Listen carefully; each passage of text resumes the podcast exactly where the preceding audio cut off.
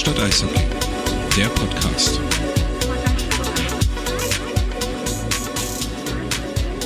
Wir sind zurück in Berlin. Flo, Wally, Tom, aber heute nicht in der normalen Dreierkonstellation, sondern wir haben auch noch unsere liebe Kollegin von Hauptstadt Eishockey, die Annika, dabei. Hallo. Hallo. Auch Hallo an Flo. Hallo. Und an Wally. Guten Morgen, guten Tag, guten Abend, wann immer ihr uns auch hört.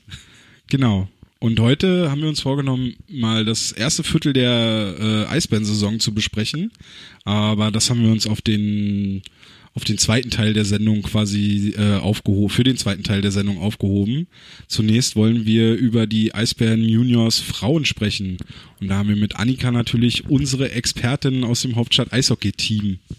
Ich weiß nicht, magst du dich erstmal kurz vorstellen? Also wir haben uns bei der ersten Folge hier im Podcast nicht vorgestellt, also wer wir sind, weil ich, weil die meisten Leute kennen uns ja. Aber äh, ich würde trotzdem sagen, dass du vielleicht einfach kurz erzählst.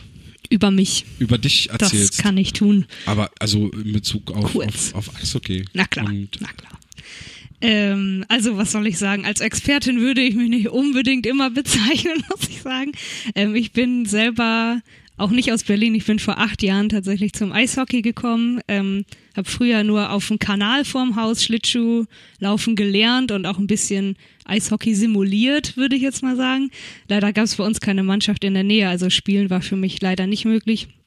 Ähm, und dann bin ich nach Berlin gezogen und habe da tatsächlich ähm, mich in Eishockey verliebt und bin auch seitdem immer bei den Eisbären gewesen und bin ähm, habe letztes Jahr selber angefangen Skaterhockey zu spielen und äh, bin seitdem auch noch mehr bei den Eisbären Damen dabei, weil ich auch ähm, drei Mädels habe, die mit mir Skaterhockey spielen. Ich wollte gerade sagen, mit einigen der Frauen von den Eisbären Junior spielst du ja dann zusammen Skaterhockey. Genau. Und da habt ihr euch dann auch kennengelernt. Genau, da habe ich die Mädels kennengelernt. Ähm, viele sind ja auch schon viel länger dabei. Die spielen ja auch schon Hockey, seitdem sie ja. Kinder sind. Ähm, genau, und seitdem bin ich dann auch noch immer mehr ein bisschen in, das, in die Frauen-Eishockey-Welt reingekommen, tatsächlich. Du hast ja erzählt, dass du, also uns schon mal im persönlichen Gespräch erzählt, dass du jetzt auch dann auf dem Eishockey so langsam nach und nach versuchst Fuß zu fassen. Also ja. du ja, bist ja eigentlich nur vom Skaterhockey gekommen. Genau, also Skaterhockey habe ich ja auch sehr spät angefangen, darf aber mittlerweile in der Damenbundesliga spielen. Ähm, und Eishockey würde ich sehr gerne spielen, aber ist halt sehr, sehr schwierig für Frauen. Also überhaupt eine Hobbymannschaft zu finden, ist ähm, quasi ein Ding der Unmöglichkeit, möchte ich mal sagen weil so wenig Frauen Eishockey spielen? Genau, weil es einfach sehr wenig Mannschaften gibt. Zum Beispiel in Berlin war es ja vorher natürlich der OSC, was jetzt die Eisbären Berlin Frauen sind. Ähm, und ich habe mich dann mal erkundigt und natürlich ist auch so, dass ich keine 14 mehr bin. Das heißt, ähm, mit 30 zu sagen, okay, ich würde jetzt noch mal gerne ein bisschen professioneller Eishockey spielen, ist halt auch sehr, sehr schwierig tatsächlich. Ähm, man könnte sich vielleicht mal bei äh, Herrenteams bewerben, was aber auch sehr schwierig ist, glaube ich, weil selbst in ähm, niedrigen Ligen oder in, also in der Regionalliga zum Beispiel oder eben darunter sogar, ist es sehr, sehr schwierig, als Anfänger überhaupt ähm, am Training teilzunehmen. Also beschränkt sich das dann eher auf Hobbyteams oder Eiszeiten, wo man halt mal mitmachen kann? Genau, ich glaube, also Eiszeiten sind ja auch nochmal ein Problem hier äh, in Berlin. Also generell, was ich jetzt mache, ist ähm, beim Universitätseishockey tatsächlich mitzutrainieren, dienstags sehr früh morgens. Da bin ich schon um 8 Uhr auf dem Eis ähm, was aber großartig ist für mich, weil da kann ich halt ähm, an, an den Skills arbeiten, die man braucht, ähm, um dann vielleicht nochmal später doch vielleicht bei den Herren anzufragen, ob man da mitmachen darf. Aber das ist dann eine Frauentruppe oder ist das? Das ist gemischt tatsächlich. Das kommt Truppe? von der Universität, ähm, von der Technischen Universität und da trainieren alle möglichen mit. Ähm, das sind auch Anfänger, es gibt auch fortgeschrittene Kurse. Da lernt man halt erstmal vernünftig Schlittschuh zu fahren, mit Schläger okay. aber auch, ja. Also richtiges Training, nicht einfach nur, weil ich kenne das so von Hobbytruppen man trifft sich dann zu einer gewissen Zeit, jetzt beispielsweise in Langwitz oder so, mhm. so um 21.10 Uhr geht's aufs Eis und dann hat man Zeit bis 22 Uhr da zu spielen und dann wärmt man sich halt ein bisschen auf und dann wird der Puck einmal eingeworfen und dann spielt man halt die 50 Minuten oder was man da an Eiszeit bekommt. Ähm, äh, das, das haben wir tatsächlich nicht. Also wir spielen tatsächlich gar nicht, sondern wir machen wirklich Training. Also es ist wirklich ähm, okay. Linienlauf, es ist 1 auf 0, 2 auf 0, meistens auf null, weil wir keinen Goalkeeper haben. Also ja. es ist schon keiner da, aber genau, so trainieren wir dann auch schon. So Und wo macht ihr das? Äh, in der, im Erika Hess Eisstadion im Wedding. Okay. Und du würdest, äh, wenn, wenn wir jetzt ein- eine Hörerin haben oder einen Hörer, der da gerne mal auch teilnehmen wollen würde, wäre das ohne weiteres möglich oder muss man Also ich bin selber ja keine Studentin mehr, muss ich sagen. Ähm, ich bin als Externe angemeldet da. Das geht aber alles über die Uni. Ähm, dadurch, dass der Coach aber auch derselbe ist wie mein Skater-Hockey-Coach, Ah, okay. war es halt ein bisschen einfacher für mich, da ähm, reinzukommen. Ähm, ich glaube aber schon, wenn Interesse besteht und man ist Student, ich glaube, man kann sich da sicher mal vorstellen und sagen, äh, man hätte Interesse. Weil, Also- wie gesagt, es ist sehr schwierig, was zu finden, als Frau besonders, ja. Ich würde dann einfach mal sagen, über die Hauptstadt-Eishockey-Kanäle kann man uns ja erreichen und vielleicht können wir da Kontakt herstellen, wenn da, wenn das jetzt nicht die Massen an Leute sind in Berlin, die wahnsinnig bereit sind, Eishockey zu Ja, spielen, ja, genau. äh, kann man da sicherlich einen, einen Kontakt herstellen. Wenn wir jetzt ja so schon in diesem Damen, Frauen, Eishockey drumherum sind, würde ich da auch gerne bleiben, bevor wir über die Eisbären Juniors Frauen reden. Ähm, ich weiß, dass du mir mal erzählt hast, dass es relativ schwierig ist, äh, passendes und gutes Equipment für Frauen zu finden. Ja, also ähm, generell, als ich angefangen habe, ist natürlich so, dass es ein, eine Männersportart ist, ja, ähm, primär. Und dann ist das Equipment natürlich auch meistens oder eigentlich fast nur auf Männer ausgelegt. Das heißt, die Frauen, die ich kenne, die zum Beispiel kleine Hände haben, ich auch selber ähm, kaufe Junior-Handschuhe, ja, also wirklich die kleinste, Grö also nicht die kleinste Größe, aber schon eine recht kleine Größe für Frauen, ja. Ähm, dasselbe gilt halt mit Trikots, mit Stutzen. Ähm, auch eine Spielerin von den Eisbären. Ich mag sehr, sehr gerne die Stutzen tatsächlich, die sie haben. Und letzte Woche, vorletzte Woche nach dem Spiel habe ich gefragt, ähm, habe ich gesagt, dass ich sie sehr schön finde. Und da hat sie gesagt, ja, aber die sind leider für Männer, die sind viel zu lang. Man sieht eigentlich nur eine Farbe, wenn ich die anziehe. Weil man muss die dann ganz hochziehen und der Rest verschwindet unter der Hose, ja, die meistens auch sehr groß ist. Mittlerweile haben sich äh, manche Marken darauf spezialisiert, so ein bisschen auf Frauen-Equipment. Aber selbst das, wenn man das bestellen möchte, ist das fast ein Ding der Unmöglichkeit. Also ich habe es jetzt sehr oft schon erlebt, dass ich das gar nicht kriegen kann oder in Lettland sogar war, um da Sachen anzuprobieren, ja. Ja, das wäre jetzt eine Frage von mir gewesen, weil, also ich habe ehrlich gesagt, wir hatten vorher kurz im Auto äh, drüber gesprochen, so Frauen-Eishockey ist für mich noch so ein unbekanntes Feld, so vor, vor zwei Wochen, wo sie gegen Memming gespielt haben, war mein erstes Live-Frauen-Eishockeyspiel, was ich über die gesamte Distanz gesehen habe.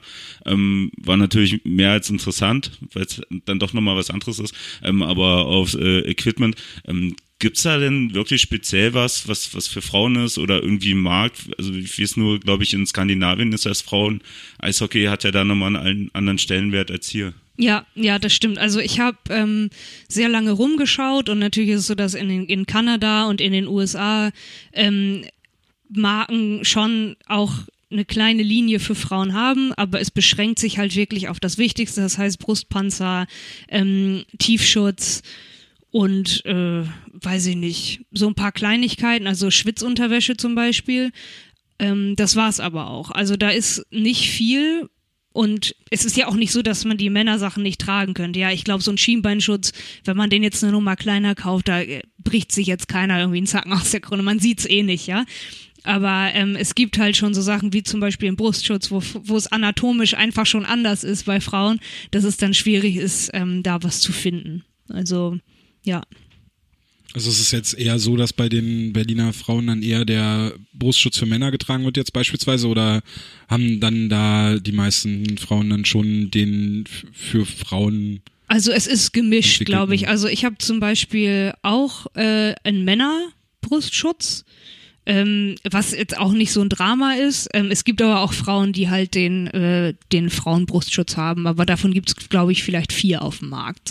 So, Also, und die sind dann auch äh, teurer als die Herrenausrüstung? ähm, ich also würde sagen, unabhängig die, davon, dass man die sich jetzt über Umwege erstmal kaufen muss. ja, Aber sind die im Verhältnis dann auch teurer als die Herrenausrüstung? ich glaube, das nimmt sich preislich gar nicht so viel, muss ich ehrlich sagen. Also bei dem Brustschutz zum Beispiel ist es eigentlich dasselbe, wenn man was aus dem höheren Segment nimmt, dann Ich wollte gerade sagen, es- wahrscheinlich gibt's einfach die Abstufung genau, dann nicht, ne? Genau. Ja. Also dann ist es schon preislich gleich. Okay.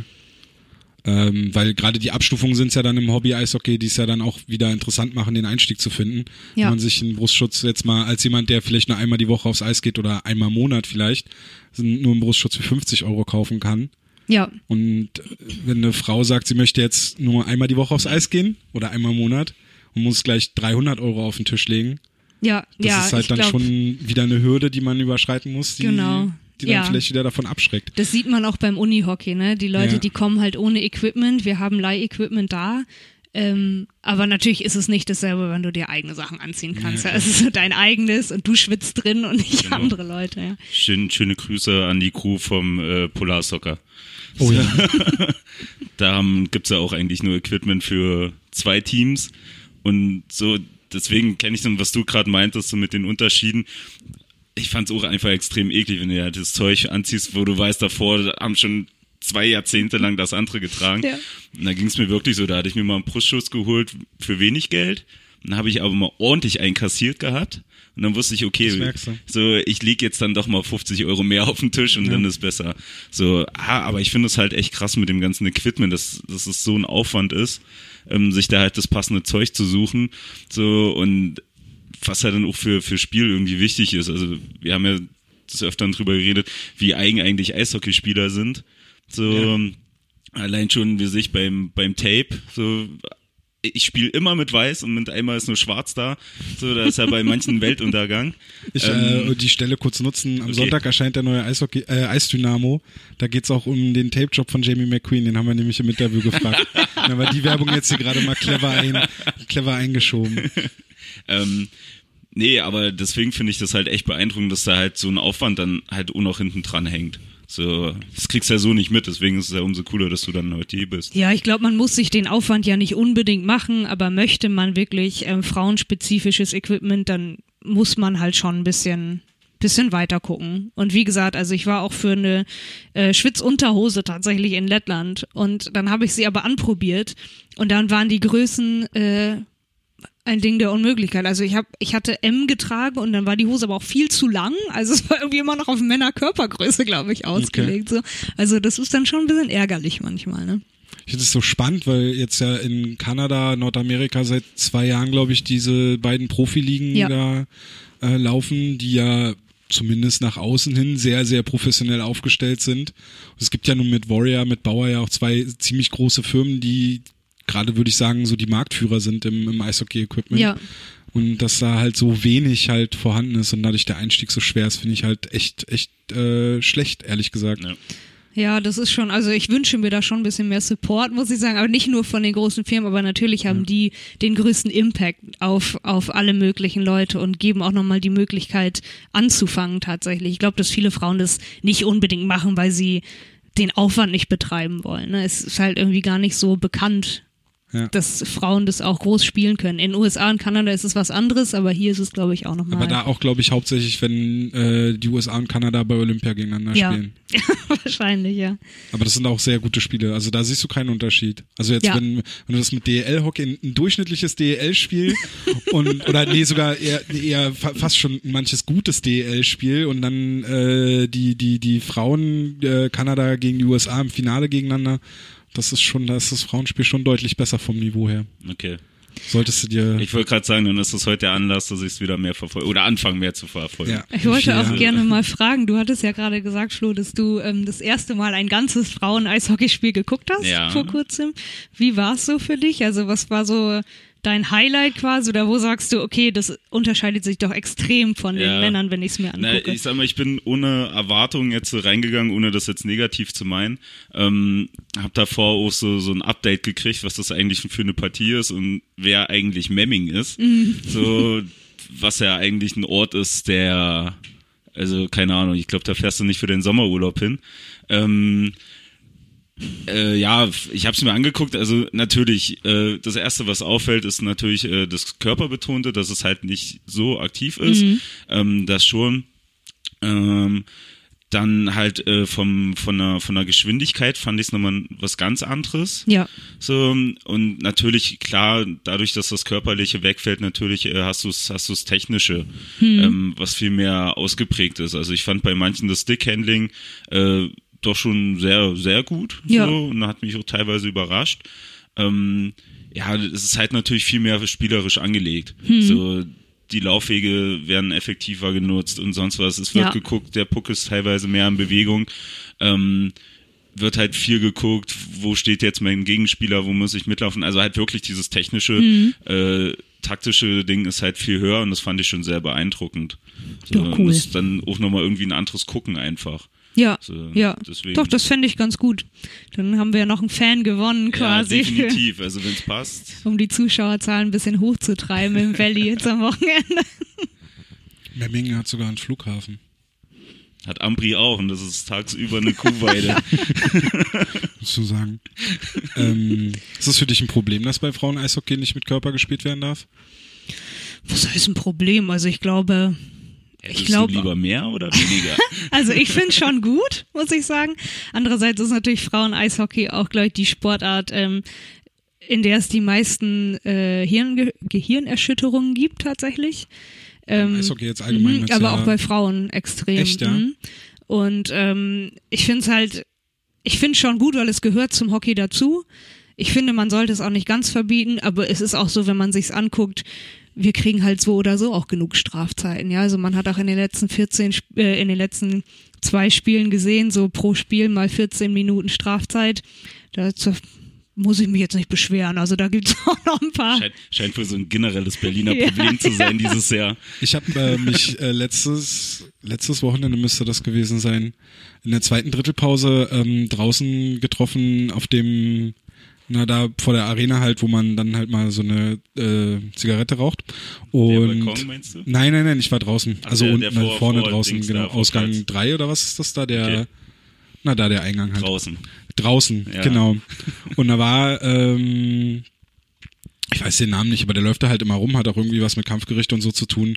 Ähm, und hat dann halt erzählt, dass äh, er den Beitrag von dir gelesen hat bei uns auf Hauptstadt Eishockey zu den Frauen. Und er meinte, ich soll dir da mal ausrichten, dass du den Frauen sagen sollst, sie sollen nicht so doll fluchen, wenn die auf die Strafbank kommen. und hat dann irgendwie eine Geschichte erzählt von irgendeiner Spielerin äh, von den Eisbären Juniors, die sich da aufgeregt hat und äh, irgendwie sich da äh, irgendwie über den Schiedsrichter echauffiert hat, so, dass er ein Arschloch sei und sonst was. Und irgendwie das Kampfgericht dann zu ihr meinte, "Ja, guck doch mal genau hin, das ist eine Frau. Ja, habe ich doch gleich gesagt, dass das eine Schlampe ist und so. und hat sich da und meinte dann halt, die Frauen sollen sich mal nicht so aufregen, so nach dem Motto, ja, sollen sich mal wie eine Frau verhalten. Dann hab ich halt gesagt so, ey, aber wenn du hier bei den bei den Profis da auf der Bank sitzt dazwischen, ist es da eigentlich anders? Also ist glaube ich in jedem Sport Ja. so, Ja. dass man sich wunderbar über Schiedsrichter aufregen kann. Ja, das geht vor allem, also wo, wo Servus TV damals angefangen hat äh, mit den mit dem Ja, das müsste Mikrofon. unbedingt wieder So, eingeführt werden. Das Ja, sowieso. unbedingt. Ähm, da hatte ich dann mal mit jemandem gesprochen gehabt, äh, der, der das äh, bei Servus TV mitgearbeitet hat. Und er meinte, ähm, sie sind teilweise sehr stark dabei, äh, Sachen rauszuschneiden. So in Österreich gab es dann sogar schon mal einen Spieler, da haben sie es dann im Spiel abgebrochen, weil der halt nur geflucht hat. So das Ja, konnten aber sie das halt. geht ja in Europa noch. Überleg mal in Amerika, wie die das da machen müssen, wo du jedes Fuck, jedes Shit rausschneiden musst. Vom, wie zum Beispiel von großen McDavid. Ja, Wo du ja auch gesagt hast, du hast gesehen, dass er auch flucht. ich hab's auch. Ja, Ja, ja. ja, klar. So, aber meine Fresse, es gehört dazu. Ja, so, unbedingt. Da, da ist es doch Also- völlig wurscht, ob es Mann oder Frau ist oder sonst wer. So, du bist da im Prass, so, du Ja. bist da vollgepumpt mit Adrenalin. Ja. Und wenn da einer was macht, was dir gegen, gegen Faden geht, ja, dann schimpfst du da halt rum. Und solange es nur Schimpfen ist, ja, mein Gott, dann sollen sie es machen. Ja.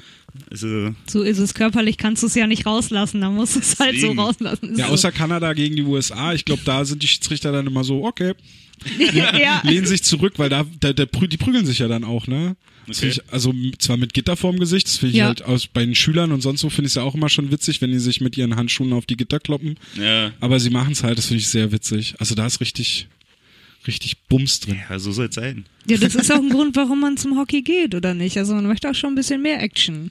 Ja, aber ich habe auch kein Problem damit, wenn ich, wenn ich, wenn das Spiel rein so technisch ist. Also da entwickelt sich ja sowieso die letzten Jahre. Da hin. kommt der Familienvater durch. Nein!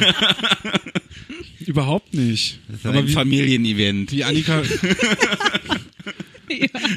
wie Annika eben schon meinte, es ist halt äh, ja auch schön, äh, nicht schön, es ist halt ein Sport, wo viele Kopfverletzungen, Gehirnerschütterungen passieren können, leider auch immer wieder passieren.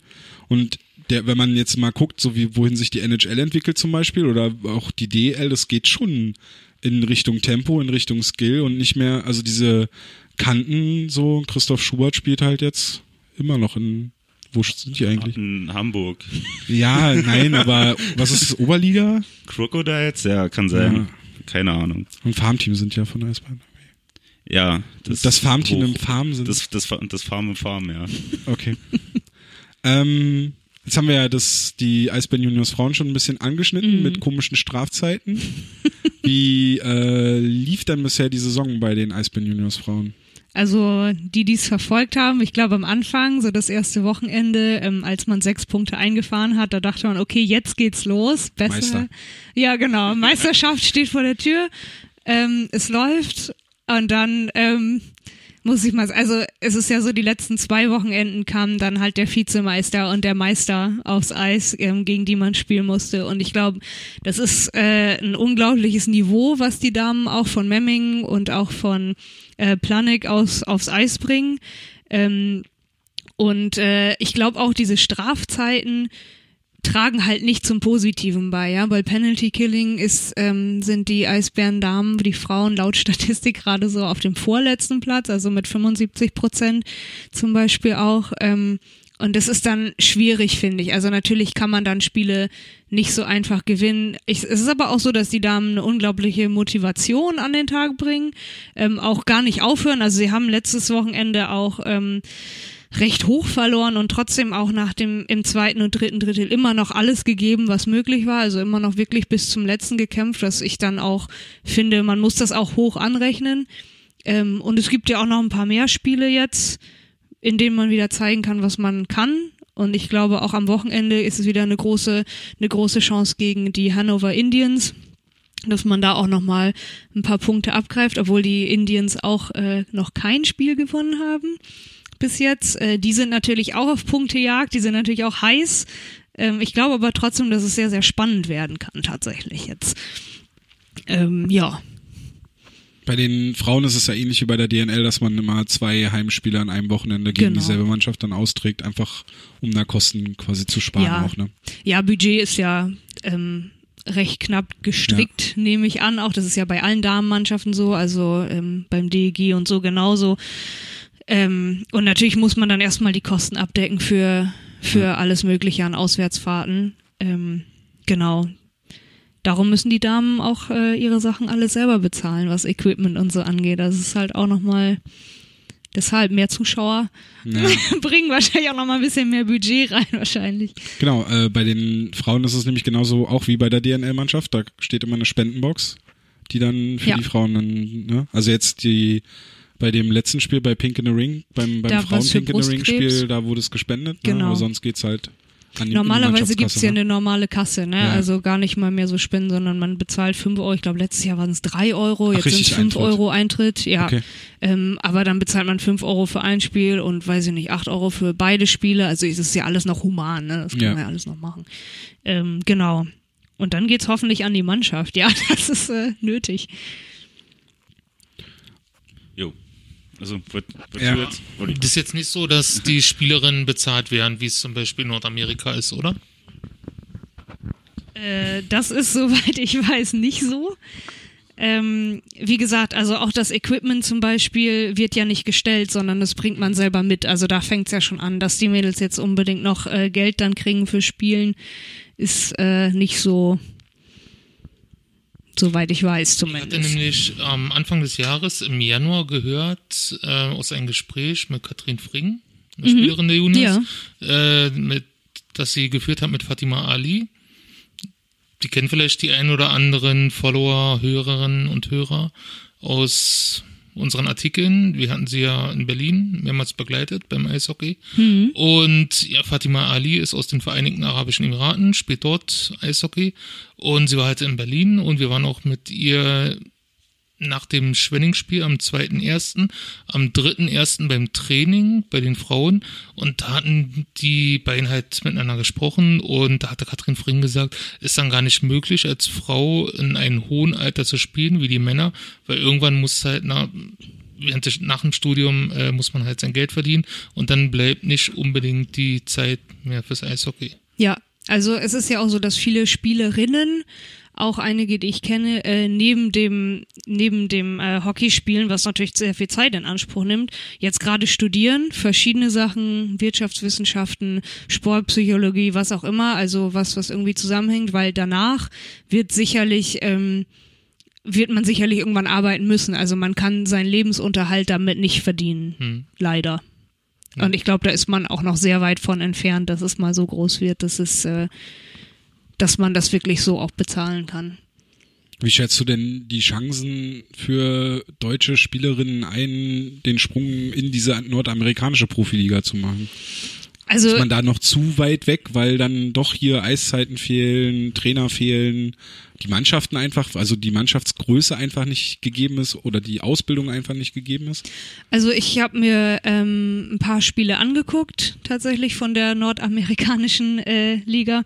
Und ich finde, das Niveau ist noch mal ein bisschen was anderes. Also es ist noch mal viel schneller. Ich glaube, das ist auch vergleichbar, wenn wir DL und NHL vergleichen. Das ist einfach noch ein bisschen, äh, ein bisschen was anderes. Aber wir haben ja auch Frauen hier, die dieses Jahr gekommen sind aus den USA, die beiden ähm, Mädels, die sich sehr gut hier eingelebt haben und die auch ähm, ein unglaublich gutes Niveau spielen. Und ich finde, wenn man sie zusammen spielen sieht mit den Mädels aus unserer Mannschaft, dann finde ich, sieht man da jetzt gar nicht so einen extremen Unterschied. Aber ich glaube schon, dass die USA gerade im Eishockey ja auch noch, ähm, im Damen-Eishockey auch noch mal wächst und da natürlich auch viele Damen aus dem University Hockey kommen. Also die haben natürlich schon ihre Farm-Teams und bevor sie anfangen in Europa zu suchen, glaube ich, oder in Deutschland zu suchen, ähm, würden sie wahrscheinlich eher auf das zurückgreifen, was sie schon haben. Also es, ich sage nicht, dass es unmöglich ist, weil wir haben natürlich auch Spielerinnen, die in äh, Schweden spielen oder die in den USA auch schon waren oder sind, so nicht, oder Kanada. Ähm, aber da direkt in der Liga zu spielen, finde ich schwer einzuschätzen, muss ich ehrlich sagen. Den hätte ich jetzt auch als nächstes angesprochen, dass äh, die Qualität bei den deutschen Spielerinnen, also bei einigen auf alle Fälle da ist, um in den europäischen Top-Ligen zu spielen. Ja. Zum Beispiel Anne Bartsch, greifen wir uns da mal raus. Die hat ja letzte Saison in Schweden gespielt oder vorletzte, Ja, ne? ja, sie war auch in Schweden und sie hat auch wirklich äh, nochmal eine großartige Entwicklung gemacht. Sie kommt ja auch, ihre Brüder spielen ja auch Eishockey. Sie hat ja schon, ähm, spielt ja schon seitdem sie weiß ich nicht wie alt ist, also Jahre. Und ich glaube, sie hat schon Potenzial auf jeden Fall. Sie hat sich ja auch nochmal verbessert von letzter Saison auf diese Saison, finde ich, was man bis jetzt gesehen hat. Ähm, und ich würde nie sagen, dass keiner Potenzial hat. Also es ist definitiv da. Es ist halt die Frage, ist die Nachfrage auch da auf anderen Märkten? Ja, ich meine, dass man sich ähm, mal so quasi praktikumsartig, würde ich sagen, jetzt mal in eine andere Liga setzt und sagt, okay, ich möchte hier mal mitmachen oder man wird eingeladen nach Schweden, ist ja auch eine Sache. Ähm, aber dann auch wirklich in eine Liga zu gehen und da zu bleiben, glaube ich, ist sehr, sehr schwierig. Also ich würde es gerne auch nochmal mit, ich würde die Mädels auch nochmal fragen, was die da so von halten. Ich glaube, das ist ganz interessant. Kann man im nächsten Artikel vielleicht mal mit aufnehmen, wenn es die Leute interessiert. Ja, die oder Hörer und Hier auch Hörerinnen. mal einladen im Podcast. Ja, unbedingt. Ich wollte gerade sagen, ich kann noch sonst, äh, wir haben noch so einen Field Recorder, den kann ich dir sonst auch einfach in die Hand drücken und dann machst du, schneidest, schneidest du uns so eine Sondersendung zusammen nochmal. Oh ja, ja, Oder gut. wir machen so ein, so ein, so ein Nebenprojekt, so Shorthanded News macht ja Underclass Hockey, wo sie nur über die Ligen unterhalb der Mhm. DEL berichten und wir machen dann halt äh, Damen-Eishockey, Frauen-Eishockey als Sondersendung bei Hauptstadt Eishockey. Oh, das wäre doch super. Das wäre eine coole Sache. Ja. Machen wir. Machen wir. ist, dann, ist dein Projekt. Ja, genau. So, siehst du? Stimmt. Besser kannst du dich da nicht einarbeiten in das Thema. Nicht mein dich. Ja, naja, klar. Ach so, mich. ja, ja, Entschuldigung. ja. Danke, dass Ähm, ich hier sein darf. Wolltest du noch was fragen? Nö. Ähm, dann würde ich sagen, wann, wann finden die nächsten Spiele statt im Valley? Also jetzt am Samstag um 19 Uhr geht's gegen die Hannover Indians. Das ist dann, Und dann der mal sehen, das ist der 27.. 27. Genau. Und dann geht's los. Und dann mal sehen, was da, was da kommt, ob wir ein paar Punkte einfahren können. Also am 27. um wie viel Uhr? 19 Uhr. 19 Uhr. Alle in den Valley? Samstag hat man ja eh nichts zu tun. Nee, was macht man samstags? Wir können nicht? Genau, ich habe ich hab, so. ich hab Nachtschicht. Ja, ich habe auch Nachtschicht. Okay, wir sind entschuldigt, aber alle anderen müssen gehen. Aber ich fange, glaube ich, erst um. Vielleicht gehe ich hin. Nee, ich schaff's Doch. definitiv nicht. Ich gehe hin. Ich, Ich werde dich an. dran erinnern, Tom. Also ich war jetzt schon bei den Heimspielen immer samstags da. Ich bin entschuldigt diesmal. Ja, das stimmt, das stimmt. Ich habe ihn auch gesehen. Das ist okay. Aber Tom, wenn du sagst, du fängst später an zu arbeiten, dann macht mir das Sorgen. Ja, meine Nachtschicht geht dafür aber auch. Ich muss noch mal gucken, wie ich arbeite, aber ich habe das 19 Uhr. Und dann würde ich sagen, äh, Anni bleibt ja bei uns. Anni habe ich gesagt. Darf ich Anni Das, sagen? das darfst du Ja, sagen. okay. Ja, das ist okay. Ähm, Wir schauen an jetzt aber zurück auf die ersten 13 Saisonspiele der Eisbären Berlin in der DL. Ja, ich freue mich, euch weiter zuzuhören. Ja, du Vielleicht gebe ich auch noch mal einen Kommentar. Du warst, ja bei, bei, warst bei jedem Heimspiel bis jetzt? Oder Nee, nicht bei jedem, aber bei, ich glaube, den Bei meisten, vielen. bei acht oder neun. Bei acht. Bei acht, bei vier. Bei vier oder fünf, glaube ich. Naja, dann kannst du ja da auch Vier drüber war, sprechen. Bist du- Ja, mal gucken, was mir noch, ein, was Ja. mir noch einfällt zu Mehr, dem. mehr, mehr haben wir doch auch nicht gesehen. Nee. Aber ich gehe Sonntag, darüber kann ich dann demnächst mal erzählen. Diese Sonntag bin ich zum Beispiel nicht in der Halle, weil ich arbeiten muss. Also ich bin in der Halle, weil wir was anderes noch produzieren vorher, aber dann bin ich weg. Naja. Ja, 13 Saisonspiele sind absolviert und die Eisbären befinden sich momentan auf Platz 9. Und damit ist ja quasi klar, was, äh, wie das jetzt nur weitergehen kann. Alle raus. Ja, Vorstand raus, Trainer Trainer, raus. raus. Torwart müssen wir nicht mehr drüber reden, da haben wir ja jetzt einen. Jetzt muss Konstantin Kessler seine Chance bekommen. Ja, Ja, definitiv. Und ein Bild auf dem Cube. für Kessler. Ja, habt ihr das nicht gesehen? Nein. So, da war kein Bild vorhanden. Da war Ach, der, stimmt, ja, da war wie der bei- Cube einfach schwarz. Bei Kessler und Hessler Genau. Haben sie kein, kein Stimmt, Bild auf dem Cube. bei Hessler. bei Hessler kannst du ja kurz die Geschichte erzählen, dass der ja eigentlich gar nicht. Genau, also ich hatte Stefan Richer. Also eig- eigentlich müssen das ja alle Hörer wissen, weil sie lesen ja immer die Prospekt-Report. Ja, wir müssen davon ausgehen, dass wir auch einfach nur Podcast-Hörer Ja. haben, die vielleicht nicht, aber sie sollten sowieso Ja. immer auf Hauptstadt Eishockey gehen. Genau, und alles lesen. Ähm, bei Konstantin, nee, Quatsch, bei Vincent Tesla war die Planung vor der Saison eigentlich so, dass er für Weißwasser und die Hamburg Crocodiles auflaufen soll. Und durch seine starken Leistungen wurde er halt mit nach oben gespült und ich glaube, er ist da nicht unglücklich drüber, in der DL statt in der Oberliga aufzulaufen. Genau, weil ja die Regelung besagt, dass man nur für zwei Ligen äh, gemeldet werden darf. Also Genau. fallen die Crocodiles jetzt raus und er bleibt halt in der DL DL2. Genau. Was ja auch, wenn man auf die Leistungen schaut von Hessler, auf jeden Fall eine gute Entscheidung von den Eisbären war. Ihn Ja. jetzt da aufgrund der Verletzungen, damit haben wir, glaube ich, eines der großen Themen des ersten Viertels der Saison auch die vielen Verletzungen und Ausfälle.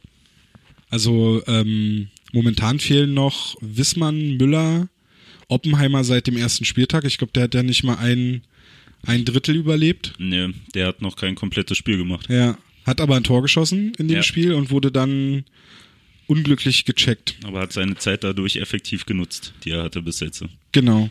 Hat eine gute Schussquote. Ja. Wir, ja, und wir könnten, wenn man, wenn man da den Wert hochrechnet auf Punkte pro 60 Minuten. Oh, jetzt das- kann er seine Liste rausholen. Naja, nee, kann ich jetzt nicht. kann er seine Das- Nerdliste nee, mit das- 28.000 Statistiken rausholen. Ja! Ja, die bringt mir ja in dem Fall nichts, aber er hat jetzt, insgesamt hat er neun Minuten Eiszeit gehabt in, in der Saison. Und dann, also neun Minuten 44 Sekunden und dann war vorbei. Aber hey, Ja. hat ein Tor geschossen, wie gesagt, ne? Ähm, genau, wen hatte ich jetzt? Müller, Adam, Oppenheimer fehlt. Dann war Ranke, äh, Hördler Anfang der Saison verletzt. Genau. Ranke war verletzt, beziehungsweise hatte einen Infekt. Mark Olver war raus. Martin Buchwieser war raus. Kondari zwischenzeitlich. Kandari wurde auf die Tribüne gesetzt, hatte ja. sich an der Hand verletzt. Wollen wir nicht Ja. einfach aufzählen, die Leute, die durchgespielt Nein, haben? es Bis ist- das vielleicht einfacher. Und jetzt zuletzt, am letzten Wochenende, war äh, Marcel Nöbels auch noch mit einem fiebrigen Infekt krank. Jo. Das äh, mal so erstmal in den Raum geworfen. Viele Ausfälle, viele Verletzte, ständige Umstellung in den Reihen. Und ich glaube dadurch auch das Problem, dass im Spielerischen nie so eine wirkliche Konstanz entstehen konnte. Ja, sicherlich, aber ich sag mal, auf der anderen Seite ist das auch nicht die erste Saison, die so läuft. Also wenn mich nicht alles täuscht, hatten wir sogar schon mal eine Meistersaison, wo wir mit vielen Verletzten agiert haben. Ähm, kann man natürlich drüber diskutieren. Äh, das Ding ist aber für mich halt, also der Tabellenplatz spiegelt eigentlich super die Leistung wieder. Es ist halt Durchschnitt. Du gewinnst Spiele, du verlierst aber auch einfach unglücklich Spiele. Also ich sag einfach nur mal ein 0 zu 1 gegen Schwenning. Ey, hallo? So, ich war unterwegs den Tag, ich habe ständig nervös auf meinen Live-Ticker geguckt, weil ich habe gedacht, mein Handy ist kaputt, so, weil da einfach nichts kam. So, und dann kam irgendwann gefühlt 28 Stunden später 0-1 Eisbären. Okay, nochmal woanders geguckt, ja, fuck, es stimmt wirklich. War kein Fehler. So, es war kein Fehler. Und wenn du natürlich so eine Spiele dann auch noch dazwischen hast, dann wird's halt umso schwerer, nach oben hin aufzusteigen. Ähm, wo ich dann aber auch wiederum sagen muss, ähm, dass du auch irgendwie gefühlt keine große Veränderung äh, vom, vom, vom Team jetzt siehst, dass du, dass du irgendwo siehst, okay, da haben sie dran gearbeitet, das hat sich irgendwie verbessert. Natürlich kann das wieder auf die Verletzten äh, zurück, zurückzuführen sein. Ähm, aber mir fehlt es irgendwie an, an so einem Leistungssprung. So, wisst ihr, was ich meine? Ja. Gut. Ich weiß aber nicht, ob ich es genauso sehe. Ja, musst du ja nicht. Ja, nee, muss ich auch nicht. Ist ja auch. Äh, das ist ja eine kurze Sendung. Ja. ähm, also das eine ist, die eine Entwicklung, die ich zum Beispiel sehe, ist die von Brandon Ranford und Colin Smith, wo ich sage, dass die mittlerweile sich schon in der Liga zurechtgefunden haben Ja. und auch so ein bisschen ihren Stiefel gefunden haben, die bei 5 gegen 5 bisher meiner Meinung nach das beste Duo der Eisbären sind. Also das ist so zum Beispiel so eine Sache, die mir aufgefallen ist, dass ähm, Judah eher so auf die Duos setzt und da versucht einzelne Spieler zu rotieren. Also Smith und äh, Ranford kriegen ja immer einen wechselnden Partner. Er hat die noch nie auseinandergenommen und auseinanderspielen lassen. Ähm, und das andere Duo zum Beispiel ist ähm, Shepard und Backman. Und Aubry und Nöbels, als Nöbels wiederkam. Ja. Das sind immer so die zwei, die immer so zusammen sind und dann kommt halt jemand dazu und es wird dann halt geguckt, wie sich das dann halt mit denen entwickelt, wie das funktionieren kann. Mein Hauptpunkt war ja immer, pack wieder Fischbuch zu Colin Smith und Brandon Ranford, weil das halt in der Champions Hockey League sehr gut funktioniert hat. Mit Fischbuch als Arbeitstier und Arbeitsschwein und immer in den Ecken die Scheiben ausgrabend, wobei das jetzt aber mit Bush als, der eine andere Komponente hat, aber auch sehr gut funktioniert und finde zum Beispiel bei den beiden hat man so eine Steigerung gesehen. Ja, nee, klar, wenn du es so sagst, natürlich, so ohne Frage. Das ist ja, haben, haben wir eigentlich auch so ein bisschen drauf gesetzt gehabt vor der Saison oder zumindest waren das so die zwei, wo wir gesagt haben, okay, die könnten Spaß machen. Ja, ja. Ähm, das erfüllen sie. Äh, ja, aber halt wie gesagt, ich finde es halt trotzdem, man, also bei vielen Sachen denke ich mir, puh, ja, hast du schon mal anders gesehen. Also ich habe ja gezuckt, wo, wo mit einmal die Statik, äh, Statistik rauskam, äh, Powerplay. Äh, was Warum? war Erster. ja das beste Powerplay. Ähm, Naja, Aber vom optischen denke ich mir, äh, also beim Powerplay haben, muss man ja sagen, dass Hauptstadt Eishockey da großartige Vorarbeit geleistet hat. Also jetzt wissen wir, wo sie es her haben. zur Mitte der letzten, zur Mitte der letzten Saison einfach mal analysiert, woran es schlecht, also woran es lag, dass es so schlecht war und jetzt ist es das Beste der Liga. Es musste nur der Trainer rausgeschmissen werden. Zum neuen Trainer habe ich einen ganz guten Draht. ja, ich merke schon, scheint zu laufen. Ja, So. spricht mich jetzt schon auf meine Mützen an. Ja? Ja. Seid ihr jetzt Buddies? Wir sind jetzt Buddies. Ich habe ihm gesagt, wir sollen öfter mit den roten Trikots spielen. Okay. Habt ihr euch schon bei Facebook angestupst oder Nee, das nicht. Gekruschelt. gekruschelt? War das Sehr gut. Studi, ne? Ja, das war Studi. Was konnte man bei Yappi machen? Die Mona Lisa verschenken irgendwie. Aber da hast du verdammt viel Credits gebraucht und ich habe nie eine Mona Lisa Ich gekriegt. hatte sehr viele Credits bei Yappi. Ich nicht. Wir verlieren die alte Zielgruppe. Ja. Zurück zu den Eisbären. ähm, Folgt uns bei Instagram Und bei StudiVZ. und bei StudiVZ. und bald auch bei Yappi. MySpace kommt ja zurück, habe ich gehört, aber egal. Ähm, jetzt habe ich voll vergessen. Du und Jordan waren Buddies. Jordan hat von dir gelernt. Ich will sportlich bleiben. Das, das äh, gehört hier nicht her. Was, genau, wir haben ja ähm, gestern auf Hauptstadt Eishockey unsere, also eigentlich heute, aber gestern, wenn ihr das hört, äh, unsere ähm, Saison, bisherige Saisonanalyse veröffentlicht. Ähm, jetzt kommt die Tabelle nämlich rein, die ich hier habe. Da ist mir nämlich aufgefallen, dass zum Beispiel die zwei Tore, die Sean Beckman bisher geschossen hat, nee, drei Tore sind's, und die drei Tore, die James Shepard bisher geschossen hat, komplett im Powerplay geschossen wurden. Also sie haben bei 5 gegen 5 oder gleicher Spielerzahl, 4 gegen 4 oder so, haben die noch keine Tore geschossen. Also sind das unsere zwei Powerplay-Monster. Kann man so sehen, würde ich aber eher sogar sagen, dass das Powerplay-Monster Jamie McQueen ist, weil der ähm, noch ein paar mehr Punkte in Überzeit, noch ein paar Vorlagen dazu gesammelt. Wie viel hat der? Ja, warte, sage ich dir. Muss ich kurz mir zurecht sortieren, meine schicke Tabelle. Ich habe gedacht, du hast das schon alles vorbereitet. Nee, ich habe sie vorbereitet. Also äh, Shepard hat acht Punkte im Powerplay gemacht, davon drei Tore, fünf Vorlagen. Und Jamie McQueen taucht in meiner Tabelle gar nicht auf. Ja, super Tabelle. Super Ach, Tabelle. Aber Ma gerade. ja, McQueen hat genauso viele Punkte im Powerplay gemacht. Okay. Wo hab ich den denn jetzt? Mach mal weiter, ich such den. Das ist eine aussortiert. Nee, ist Quatsch. Was ist da los? Ne, siehst du, man kann das auch ohne werden irgendwie. Auf jeden Fall ähm, zeigt das ja äh, relativ deutlich, dass äh, die Eisbären im Powerplay natürlich sehr, sehr gut sind. Aber bei 5 gegen 5, und das haben auch einige äh, Spieler bisher ja schon angesprochen und auch der Trainer schon nach den Spielen, bei 5 gegen 5 gleicher Spieler, was letzte Saison zum Beispiel ihre große Stärke war, momentan eher so mittel gut sind. Und wenn dann auch noch so Spiele dazukommen wie das Spiel gegen Köln oder das Spiel gegen Mannheim oder das Spiel gegen Augsburg. Gegen Augsburg waren es, glaube ich, über zehn oder elf Strafen, die sie genommen haben. Jetzt gegen Köln waren es zehn Strafen, wo sie mit Glück ein, eine, nur ein Unterzahl-Gegentor bekommen. Ähm, wenn das dann auch noch dazu kommt, das ist, äh, also wenn du dann quasi dir durch Strafen immer wieder deinen Spielfluss nimmst, dann kannst du auch bei 5 gegen 5 nicht so wirklich. Ne, ist halt das, was ich so ein bisschen meinte. Halt dieses, ähm, okay, man hat es relativ früh zum Anfang der Saison schon angesprochen, ging ja auch tierisch durch die Medien, dass man halt zu viel Strafen kassiert, dass man davon abkommen will, ähm, disziplinierter spielen und sich das halt nicht einstellt. So, ähm, kannst du wieder philosophieren, an was, an was das liegt. Aber das sind für mich so Punkte, wo man schon arbeiten könnte oder dran arbeiten kann, so damit es halt weniger wird. So, aber das stellt sich nicht ein. So, und dann kommt ja genau das, was du sagst. So, dann kommst du auf die, auf die Unterzahlspiele und das war's. Ich glaube, wenn, wenn mich nicht alles täuscht, so, wir haben ja noch nicht, noch nicht wirklich ein Spiel gehabt, wo wir irgendwie so richtig kassiert haben, wo wir sehr viele Tore gefangen haben, sondern gefühlt waren es immer sehr enge Spiele, die an, an so einer Situation irgendwie dann gehangen haben, also Unterzahl etc. Was ja erstmal positiv ist. Ja, ja, klar. So, definitiv. Aber komm halt wieder drauf zurück. Hast du die Situation nicht, kassierst das Tor vielleicht nicht, machst das Tor, gewinnst das Spiel. Das ist dann, ja.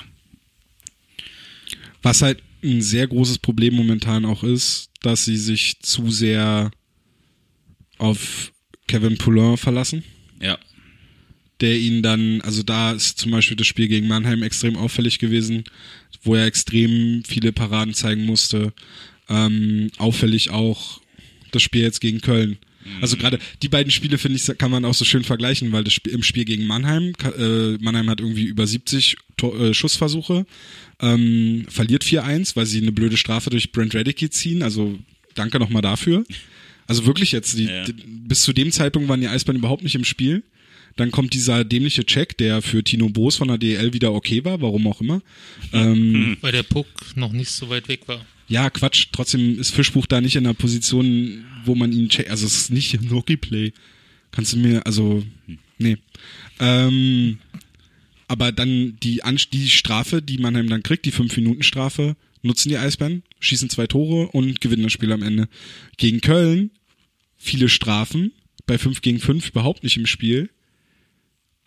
Köln nutzt die Chance und gewinnt am Ende nur knapp 3-4, weil Kevin Poulin halt wahnsinnig gut hält dann am Ende und halt auch noch mit Glück da die zwei, drei Paraden zeigt. Ja. Das ist momentan das, was mir noch, was mich noch eher stört. Also die Strafen, dann auch teilweise so faule Strafen, so Beinstellen, Haken, so Ja. wo du halt einfach nicht, wo du nicht Schlittschuh läufst, wo du, weiß ich nicht. Oder wo sie es halt einen Gegner schon, schon anbieten. So, das hatte ich beim letzten Heimspiel gesehen, da gab es irgendwie so ein, zwei Situationen, wo der Verteidiger neben dem Stürmer herläuft, so mit dem Schläger rumhantiert, so am Körper. Naja, natürlich, wenn der Stürmer sieht, ich komme nicht mehr an den Puck, so, dann hakt er sich elegant ein, lässt mal kurz die Schulter nach hinten flatschen, so, zack, zwei Minuten Haken. So, also wäre auch selten blöd, wenn du das nicht annimmst. So, aber das sind halt so, was du meinst, wie hast du es genannt, faule Strafen? Ja, ich finde halt So. alle Strafen, wo man, man sagen kann, da hättest du durch Schlittschuhlaufen die Strafe verhindern können. Also so Haken, Beinstellen, was ist noch? Also Stockschlag vielleicht auch. Also gerade auch so, so eine, die Stockschlagstrafen nach einem Viertel der Saison sollte mittlerweile bekannt sein, dass die DL da dieses Jahr ein bisschen strenger mit umgeht, weil sie es auch groß angekündigt haben vorher. Und trotzdem kriegen sie es nicht hin. Ich meine, so einem Hördler verzeih ich's irgendwie noch. der hat seine ganze Karriere so gespielt. nein, jetzt. Also demnächst bei der Regeländerung in Klammern. Außer für. Nein, ich meine jetzt, bei Hördler ist es halt so, dass Hördler war für mich immer so einer, der, der war sehr gut da drin, so diese kleinen versteckten Fouls. Mal Ja, hier so einen ja. kleinen Cross-Check, mal hier so ein Love-Tap mit dem Schläger, Mhm. mal kurz auf die Hand und so mal einfach nur, hey, ich bin da, ich weiß, dass du auch da bist, aber komm, komm nicht näher. Ja. So und Also der mal den Gegner Bescheid gibt, heute wird hier nicht gewolfsburgert. Oder? gen genau die Nummer. Heute wird hier nicht gewolfsburgert. Wer wissen will, was wir damit meinen, einfach mal bei Twitter zurückscrollen. Einfach, einfach mal nach gewolfsburgert Genau. suchen. einfach mal nach gewolfsburgert suchen. Kurzer Spruch, den, Jahresrückblick. den mein lieber Podcast-Kollege Fetzi geprägt hat übrigens. Ähm, aber der war ja da ziemlich gut drin und äh, Hördler hat er auch den Anfang der Saison verpasst, weiß vielleicht dann, hat vielleicht noch gar nicht so ein bisschen, ist noch nicht so richtig drin in diesem Ding, wie die Mhm. DEL das jetzt handhabt dieses Jahr. Da kann ich es ihm noch verzeihen, aber bei anderen Spielern, die halt schon alle Spiele bisher gemacht haben und so, kann ich es halt. Ja, ich finde, fand auch so ein, zwei Situationen von, von Dupont, vor allem vom Stockschlagen, so, der agiert da manchmal auch sehr aktiv mit seinem Schläger. So, also da gab es eine Situation, wo er hinter, hinter unserem Tor war, sich mit dem Verteidiger um, um den Puck fightet und halt wirklich zwei, dreimal auf den Oberkörper haut, also es war kurz vor Topfschlagen gefühlt, so, und, und du siehst, wie der Schiri hinguckt und wissen Sie, sein Gedankengang, okay, einmal, ja, habe ich jetzt nicht gesehen. Zweimal, hm, und dann haut er nochmal ein drittes Mal zu, naja, klar muss dann irgendwann die Hand hochgehen. So, da brauche ich mich nicht wundern. So, und das sind dann aber alle Strafen, die du halt vermeiden kannst. Und dann kommst du halt wieder auf diese Unterzahl etc. So, Teufelskreis. Mal zum Spielerischen. Wie schätzt ihr die Leistung von André Ranke bisher ein vom Kapitän? War der da?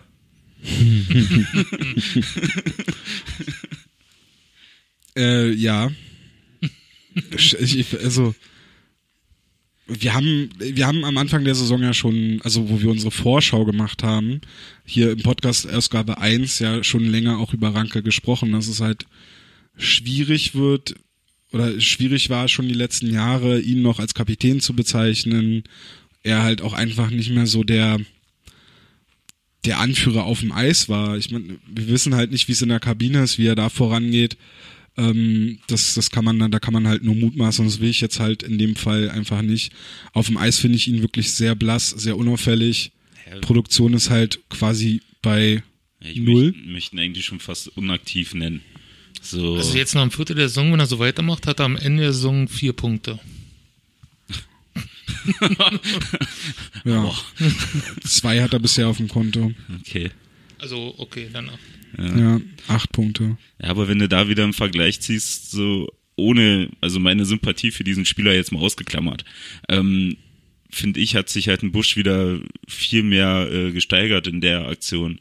Ähm, halt dieses Aktive auf dem Eis, so du siehst, der redet ganz viel mit dem Torwart, ähm, der redet mit seinen Mitspielern, da gibt's da mal einen Knuddler, da gibt's da mal einen Check, so da gibt's da mal einen Klatsch irgendwo. Ähm, also der ist da, der ist präsent. So, der ist, der redet mit den Schiedsrichtern, der ist einfach da. So, du siehst den. So, und halt, wie gesagt, also, wenn es zum Anfang ein bisschen provokant war, aber das siehst du bei Rankel nicht. Also, ich wüsste jetzt keine Szene aus den letzten zwei Heimspielen, wo ich gesagt habe, ah, Rankel. Du spielst halt mit der Frage auf de, äh, den Kommentaren, den wir bei Facebook bekommen haben Genau, heute. war gleich eine versteckte äh, Frage Ja. aus der Community. Und äh, als ich das gelesen habe, dachte ich mir im ersten Moment so, hey, Moment mal, Rankel war doch auch so lange verletzt. Ne? Und dann habe ich nochmal schnell auf dem Handy geguckt und festgestellt, der hat ja nur ein Spiel gefehlt, wo er einen fiebrigen Infekt hatte. Ich sag das jetzt nicht, was du mir auf der Tribüne, ge- das hat wahrscheinlich eher zu Hause bleiben musste. Wird ein neues Kochbuch geschrieben. Nicht ganz. Okay. Ähm, Insider. Auf jeden Fall fand ich es, äh, also war ich dann von mir selber überrascht, weil dann trifft nämlich das, doch tatsächlich das so, was du eben gesagt hast, Flo. So, wo war der eigentlich? Und manchmal, also der ist wirklich sehr unauffällig. Wenn du dir die Eiszeit anguckst, der hat 156 Minuten in zwölf Spielen gemacht. Zum Glück hast du diese Liste. Zum, ich, ich liebe diese Liste wirklich. Danke an Le Affort, der, der mir die zusammengeschustert hat. Ähm, wenn du jetzt bei Busch guckst, mit neun Spielen, der hat 160 Minuten, also vier Minuten mehr. Muss man bei Busch dazu sagen, Busch hat auch einige Spiele äh, in der Verteidigung absolviert, wo du automatisch mehr Eiszeit bekommst, weil es halt weniger Spieler gibt, na bla bla. Ähm, Bei Rankel aber interessanterweise mit 33 Minuten in Unterzahl die zweitmeiste Eiszeit bei den Eisbären. Allein als Unterzahlspieler die drittmeiste Eiszeit, die meiste unter den Stürmern, glaube ich. Auf jeden Fall scheint er da ja seine Rolle innerhalb des Kaders zu haben. Also Jordan scheint in ihm einen Penalty-Killer zu sehen. Also meinst du, dass er eine andere Rolle zugewiesen bekommen oder gefunden hat als die Jahre zuvor? Also dass er nicht mehr derjenige sein soll, der scoret, der die Tore macht, sondern der jetzt mehr nach hinten arbeitet? Ja. Okay. Also, nee. Gut. Nächstes Danke. Thema. Ja, ähm, dieses Eiszeit-Thema ist ja ein, ein wirklich sehr interessantes Thema. Das äh, bietet die DL ja seit dieser Saison an. Und ich habe ja in unserer Übersicht, habe ich ja geschrieben, der kuriose Fall des Daniel Fischbuch. Die drei Das- Fragezeichen. Quasi. Ähm, bei Daniel Fischbuch ist es nämlich so, und das wäre tatsächlich mal eine interessante Geschichte für die Kollegen der richtigen, der echten Presse. Aufpassen jetzt. Ähm, Daniel Fischbuch hat in dieser Saison 66 Minuten, nee, das ist seine äh, äh, Face-Off-Quote, 114 Minuten gespielt. 114 Minuten, das ist im Team ein Platz im unteren Drittel. Kai Wissmann ähm, hat 107 Minuten, mehr Minuten als äh, Fischbuch hat äh, Martin Buchwieser oder beispielsweise auch Marc Olver. Was mir bei Fischbuch aber deswegen besonders aufgefallen ist, ist, dass Fischbuch ja auch bis auf ein Spiel alle Spiele bestritten hat. Und ähm, diese 114 Minuten sind dadurch geschönigt, dass er aufgrund von Verletzungen in den letzten drei Spielen jeweils immer über 12, 13, 14 Minuten gespielt hat. Und vorher hat er in der Saison immer unter 10 Minuten gemacht. Er hat ein Spiel auch nur, das war das Mannheim-Spiel, halt ein bisschen weniger Eiszeit gehabt, weil er da kurz auch auf dem, also da hat er erst viel Eiszeit auf dem Eis, aber ähm, er war dann halt da einen einen Moment raus. Ja. Was ist denn mit Fischbuch los? Möchtest du jetzt den Hashtag Free Fishy etablieren? Nein. Nachdem ich Free Charlie etablieren konnte, wird Free Fishy nicht etabliert. Nein, ich, ich, ich finde es halt einfach nur interessant, weil wir, weil wir vorher, vor der Saison schon gesagt haben, dass Fischbuch ein wichtiger Spieler ist, ein guter Rollenspieler ist, wie ich gesagt habe, den ich gerne neben Ranford und Smith sehen würde. Aber scheinbar sieht der Trainer in ihm das nicht. Ja, also, boah, ich finde es jetzt echt schwierig. Also mit den Zahlen. Kann man nichts gegen schon- sagen. Gegen Zahlen, klar, ja, ne? klar, das ist halt Fakt.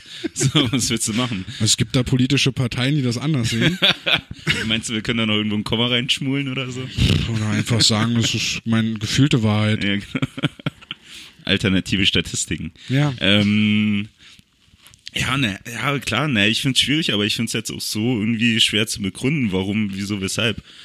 Weil ich finde, ich finde ihn jetzt nicht, wenn er auf dem Eis war, und auch wenn es nur so wenig war, habe ich trotzdem das Gefühl gehabt, okay, du hast in jedem Spiel Fischi bewusst gesehen durch irgendeine Ja, Aktion. das meine ich ja damit. Also der ist ja aktiv und find- der find fällt schon halt auf.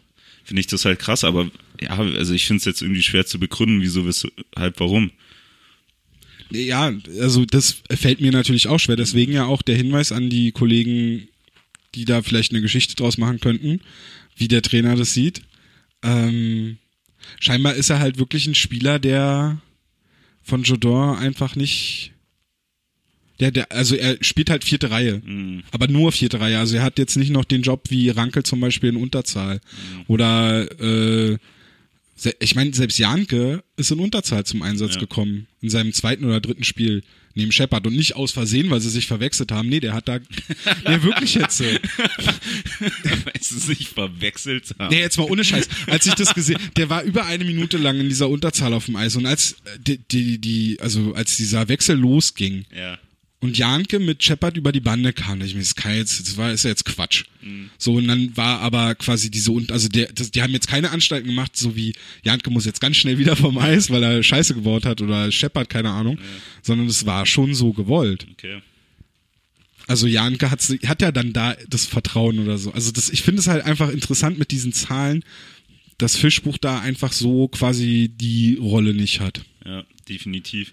Naja, es wäre vielleicht was anderes gewesen, wenn du halt gesagt, okay, der spielt Unterzahl oder mehr Powerplay oder so, aber wenn das halt auch nicht raus, äh, nicht da ist, kannst du ja nicht mal irgendwie schön reden, ja, dann ist er die Geheimwaffe vom Coach. Nee, eben so, er ist, ja, fuck man, er ist fishy, er ist gerade da. Und aber eigentlich auch nicht. Ja, und spielt halt dann halt ab und zu mal, also jetzt gerade wegen Verletzungen hat er halt eine präsentere Rolle, aber so richtig. Und ich kann, hab, kommt mir da bisher noch nicht so wirklich einen Reim draus machen, woran das bei ihm liegt. Dass er halt irgendwie da nicht zum Zug kommt, weil so jetzt von dem, was man halt sieht, gefällt er mir eigentlich auch, wie du sagst, immer ganz gut. Ja. Ist halt auffällig. Aber der Trainer scheint halt in ihm nichts zu sehen. Oder nicht das zu sehen, was ich sehe, keine Ahnung. Ich bin ja zum Glück auch nicht der Trainer der Eisbären. Aber du hast einen guten Kontakt, kannst du mal mit. Ähm, hier so eine, so eine Special-Geschichte, was du eben meintest, so ein Spieler, wo du sagst, oh, der ist, der ist so unsere Geheimwaffe, zum Beispiel in Unterzahl. Zum Beispiel Louis-Marc Aubry. Der fast nur ausschließlich in Unterzahl aufs Eis geht. Ja, weil bei 5 gegen 5 ist irgendwie gefühlt, sieht auch keine Sonne so richtig aktuell. Nee, also der spielt auch viel 5 gegen 5, aber ich meine, der ist so der Erste, den die Eisbären in Unterzahl aufs Eis schicken. Ja, was glaube ich aber auch so ein bisschen, also klar, schlittschuhläuferisch äh, hat er was auf dem, auf dem Kasten, aber hat ja auch dann mal seinen Vorteil, wenn du einen 2-Meter-Menschen in deinem Kader hast, Nein. mit, mit einem langen Schläger, der dann ein bisschen Platz äh, abdecken kann. Also Nürnberg hat viele 2-Meter-Spieler im Kader und die sind unter Ja, den die Eisbären. liegen aber alle drei Tonnen. Das hat aber keinen, So. keinen Vorteil. Aber ich glaube, bei Aubry liegt es auch daran, dass er eine ganz gute Bulli-Quote hat, dass er ganz gute, ganz gute, äh, ganz gut am, am Bulli-Kreis ist. Und dass er halt, glaube ich, auch ganz gut mit seinem Schläger arbeiten kann. Ist eigentlich ähm, Bulli besser als Charlie Janke oder schlechter? Ist schlecht, also nee, er ist besser. Janka hat zu wenig Bullies genommen in der Saison bisher. Janka hat 23 Bullies genommen, hat eine 73er Quote. Und Aubry hat 197 genommen und hat 51er Quote. Okay. Leichter Also- Unterschied. Ja. Bester Bully-Spieler der Eisbären übrigens James, James Shepard mit 271 genommenen Bullies und 56% Quote. Auch einer der besten Bully-Spieler der DEL übrigens. Und spielt kaum in Unterzahl, was ich halt dann auch interessant finde, weil so ein gewonnenes Bully, ein gewonnener Face-Off in Unterzahl ja meistens dazu führt, dass die Scheibe erstmal geklärt werden kann. Ja. Wenn du dann deinen besten Bully-Spieler nicht, nicht in Unterzahl oder wenig in Unterzahl spielen lässt, finde ich es halt interessant. Definitiv. Das Ja. ist halt eine Entscheidung. Wen, wen haben wir noch auf der schlauen Liste? Steht hier noch Kettemer? Nee, äh, lass mal Kandari erstmal nochmal. Weil dann haben wir den, den zweit, also dann sind wir Ja, mit dem Negativen weg und dann. fragen, Entschuldigung. Naja, kan Kandari war ja zum Beispiel als ähm, der große JJ. Ey, wir haben noch gar nicht drüber gesprochen. Wir haben jetzt eine Stunde aufgenommen. Haben wir schon eine Stunde aufgenommen. Wir haben jetzt fast eine Stunde aufgenommen und wir haben noch nicht drüber gesprochen, dass wir in Köln noch das große erste Tor Ja. von JJ12 abgefeiert Du hast das haben. in Köln abgefeiert? In Düsseldorf war es. In Düsseldorf, Aber ja. in Köln haben wir es abgefeiert. Am Abend in Köln in haben wir der es Sendung, ja, abgefeiert. okay. Ja. Äh, Ich hab's, ich hab's schon im Kopf gehabt, aber ich habe gedacht, wir kommen mit dem emotionalen Part erst am Ende der Sendung. Ich habe es mittlerweile überwunden. Be bevor, bevor die Stimmung runtergezogen wird. Durch Das dieses Video- durch das dieses Video hab Jet- ich's überwunden. Das war der Knaller, dieses Video. So, also ich habe ja damit nichts zu tun, ich habe es ja selber nur gesehen. ich habe damit auch nichts zu tun. So, ähm, mega Ding. Und das, und das lief ja eigentlich auch ganz gut, oder? Ja, bis die GEMA, also YouTube und die GEMA drauf gekommen sind. Echt, ja. Also ja, ja. Nee, bei Facebook war Ach, bei Facebook bei war Facebook, das, ja. ja, ist halt Musik, also die Musik habe ich ja gekauft, aber nicht die Rechte an, also weiß ja, wie es ist. Okay. Ja, Schön. Ja, auf jeden Fall als JJ äh, die Eisbären verlassen durfte, beziehungsweise der Vertrag aufgelöst wurde, ähm, haben ja viele kommentiert bei den Eisbären, das habe ich mal so verfolgt, ja, dann hätte die vier ja gleich mitgehen können. Hätte man Kandari ja auch gleich äh, rausschmeißen können und was will eigentlich Kandari noch hier? Ja, teilweise zu Recht, ne? Also, also so die, die Riesennummer, wie er irgendwie so ein bisschen angekündigt worden ist, ist er noch nicht geworden. Ich will es Auch ihm von noch nicht mir. absprechen. Auch von dir, sehr aktiv. Und ähm, ja, er, er, er schlägt halt nicht ein. So, ist, ist so wieder so ein Kandidat von er ist da. Ähm, macht aber halt auch teilweise viele Fehler und viele entscheidende Fehler. So vor allem an der Bande zuletzt, was ich so gesehen habe, ähm, dass er da viele Duelle verliert oder halt diese klassische, kommt ein starker Pass und das Ding springt über die Kelle. So, ähm, ist dann, ist dann natürlich schwierig. So, ja, also bis jetzt fällt es nicht auf, ob er da wäre oder nicht. Und ob es dann noch Sinn macht, dass er nächstes Jahr noch da ist, dann muss er sich ganz schön strecken. Wir wissen ja nicht, welche Vertragssituation er hat. Ja gut, ich gehe mal von aus, zwei Jahre wird er mindestens haben. Könnte Ja. ich mir vorstellen. Ich habe eine Frage an dich, Anni. Weil du ja sagst, dass du, oder nee, nicht weil du sagst, dass du, sondern du spielst ja Frauen-Bundesliga, hast du vorhin gesagt, für Skaterhockey, die ja. Skaterhockey. Und dann beim Eishockey kommst du ja auch immer in wechselnde Mannschaften. Ja, Mannschaften nicht so wirklich, ist halt im Moment nur das Unihockey und äh, Okay. ja. Wie Aber was schwer, ist denn deine Frage? Ja, die Sag, Frage frag kommt jetzt mal. deswegen, weil, also gut, ich spiele zwar auch so Hobby-Eishockey, aber das ist, ich habe nicht so diesen Wechsel von Mannschaft zu Mannschaft. Deswegen, wie schwer ist es tatsächlich, sich dann in so eine neue Mannschaft einzufügen, bis man so seinen Platz gefunden hat? Weißt du, also, äh, Das finde ich schon eine schwierige Frage, weil Ja, ich glaube, das weiß, ist, ist also- ein ganz großes Persönlichkeitsding, glaube ich. Ähm, also ich glaube, es gibt Leute, die passen sich unglaublich schnell an neue Gegebenheiten an und dann gibt's Leute, die können das eigentlich nicht so schnell und die brauchen halt viel, viel mehr Zeit und ich glaube, wenn es um Spieler geht, die dann auch noch aus dem Ausland kommen, ähm, die dann auch nochmal viel, viel mehr Gegebenheiten haben, an die sie sich anpassen müssen. Ja, es ist ja nicht nur das Team, das ist ja auch die Spielweise, das ist Berlin, das ist ähm, das Essen, das Wetter, was weiß ich. Ja, also es gibt noch viel, viel mehr Sachen, glaube ich. Ähm, ja, und deshalb würde ich jetzt, also ich finde es für mich sehr einfach. Ähm, ich glaube, ich habe mich auch direkt im äh, Spreewölfe-Team, habe ich mich, glaube ich, habe ich mich gleich sehr wohl gefühlt, also auch mit allen, die waren alle sehr offen. Es hängt auch vom Team ab natürlich. Also natürlich muss man dich auch offen aufnehmen und dich akzeptieren als neuen Spieler und dich auch direkt mit einbinden. Ne? Ja, das würde ich, das würde ich jetzt mal sagen. Reicht dir das als ja, Antwort? ja, ja, es war vielleicht eine blöd gestellte Frage, aber ich wollte dich auch wieder mit ins, ein bisschen mit ins Das ist Gespräch nett holen. von dir, aber ich höre euch auch gerne zu. Es ist sehr interessant. Ich immer so, ja, ich nicke so von der Seite. Aber es soll ja Ähm, nicht die erste Sendung mit Zuschauer werden. Noch nicht. äh, nee, weil bei Kandari, also mit dem Ausland fand ich sehr lustig, weil der aus Augsburg nach Berlin gewechselt ist. Ja, also ist jetzt nicht ist komplett so falsch. Ich würde jetzt sagen, ist schon ein bisschen weit weg auch, finde ich. Ist ja auch, aber das, Aber das war auch eher allgemein gehalten. ich Ja, habe mich ich jetzt nicht schon, unbedingt auf ihn bezogen, so, aber so generell. Weil, also, ich habe äh, ja in diese Übersicht geschrieben, ob er vielleicht zu viel will.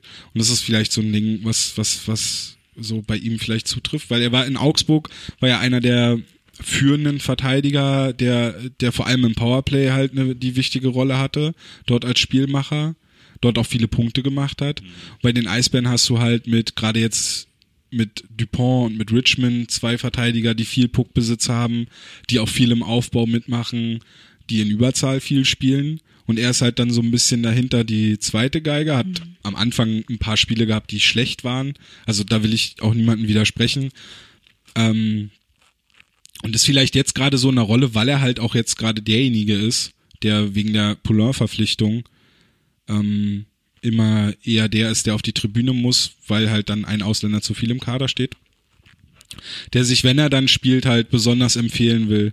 Und ihm dann unterlaufen ihm dann teilweise halt so wie in Düsseldorf, wo wir schon drüber gesprochen haben beim letzten Mal, einfach noch so ein paar Fehler, die halt dann einfach kostbar sind und ihm gelingt's momentan einfach nicht so richtig, einen richtig guten Eindruck zu machen. Wobei ich ihn jetzt am letzten Wochenende ganz gut fand, ehrlich gesagt. Also Ja. gegen äh, Köln hat er, glaube ich, gespielt, da war er ganz okay. Nee, aber das denke ich auch. Also, was du meintest, vor allem mit äh, Richmond, finde ich, glaube ich, noch mal ein bisschen größer als Dupont. So, bei Richmond hast du halt wirklich manchmal das Gefühl, dass der vergisst, dass er Verteidiger ist. Ähm, der steht dann da vom Tor und du denkst dir, Alter, die Linie ist frei, geh doch mal bitte wieder zurück. Und ähm, was ja dann so ein bisschen Kandari sein, sein Ding halt in Augsburg war, was du meintest, ähm, dass er da halt vielleicht auch wieder, so, vielleicht bei dem Rollending so ein bisschen gesagt worden ist, hey, komm mal nach hinten, wir haben hier zwei. Ähm, und dass er halt damit nicht klarkommt, das kann ich mir auch vorstellen. So, aber die Erklärung, ja, vielleicht hat er einfach nicht den Kopf frei. Oder Ja, so will. ein mentaler Druck, also sich selber auch Druck machen wahrscheinlich. Das ist ja so, wenn man unbedingt ein Tor schießen will, dann funktioniert sowieso nicht. Ich glaube, das ist für viele Spieler so. Ich, also ich meine, als Profisportler muss man damit auch natürlich umgehen können, aber ich glaube, man macht sich schon oft sehr selbst sehr viel Druck, dass man dann ähm, so endet und dass es dann doch gar nicht funktioniert, eigentlich, was man möchte. Das sagt sich dann auch von außen halt leichter so von wegen, stell dich nicht so an. Bist du Profisportler, ja. mach nicht so doll. Manchmal sind es auch einfach nur Kleinigkeiten. So, Also das kriege ich halt mit, wenn, wenn ich halt die Jungs dann beim äh, Internat betreue, Ja. so, die nun alle Eishockey spielen. So, da ist der eine, der das Wochenende gefühlt 28 Punkte macht. So, und nächstes Wochenende geil, mache ich weiter. So, und dann ist aber irgendeine Kleinigkeit anders. Dann sind wir halt wieder so bei Tape Job und so einem Quatsch. Ähm, da ist halt irgendwas anders so und dann macht er sich eine Platte, weil er jetzt, äh, wie ich, halt das weiße Tape benutzen muss. Mit einmal ist er aus seinem Rhythmus raus und schon kannst du das Wochenende in die Tonne hauen. Ja, ja. So, also es ist ja manchmal auch wirklich nur so Kleinigkeiten. Und es gibt ja auch genug Beispiele, ähm, egal in welcher Sportart, wo einer bei einem kleineren Team komplett explodiert ist, ähm, dann zu einem großen gewandert ist, da nichts gerissen hat, dann wieder den Schritt irgendwie zurückgemacht hat zum kleineren und mit einmal war er wieder da. Also bist du halt wieder bei dem Menschlichen, was du halt meintest, so von der Persönlichkeit. Ja, weiß man nicht, vielleicht rutscht er da so mit rein in die Sparte. So, vielleicht braucht er das Kleine, vielleicht gibt ja auch genug Spieler hier, die in Berlin waren, die, denen das hier irgendwie alles zu groß war und zu bunt und zu, zu Weltstadtmäßig, die halt irgendwie so das kleine Gemütliche gebraucht haben. Ja, das kann auch sein. Was auf jeden Fall ein Fakt ist auch, dass er äh, immer noch mit einem Eispack an der verletzten Hand rumläuft. Also nach dem Spiel. Ähm, was ja ganz zu Beginn der Saison ein Problem war, weswegen er auch ausgefallen ist, wo er sich an der Hand verletzt hatte. Ähm, scheint halt auch noch nicht voll abgeheilt zu sein.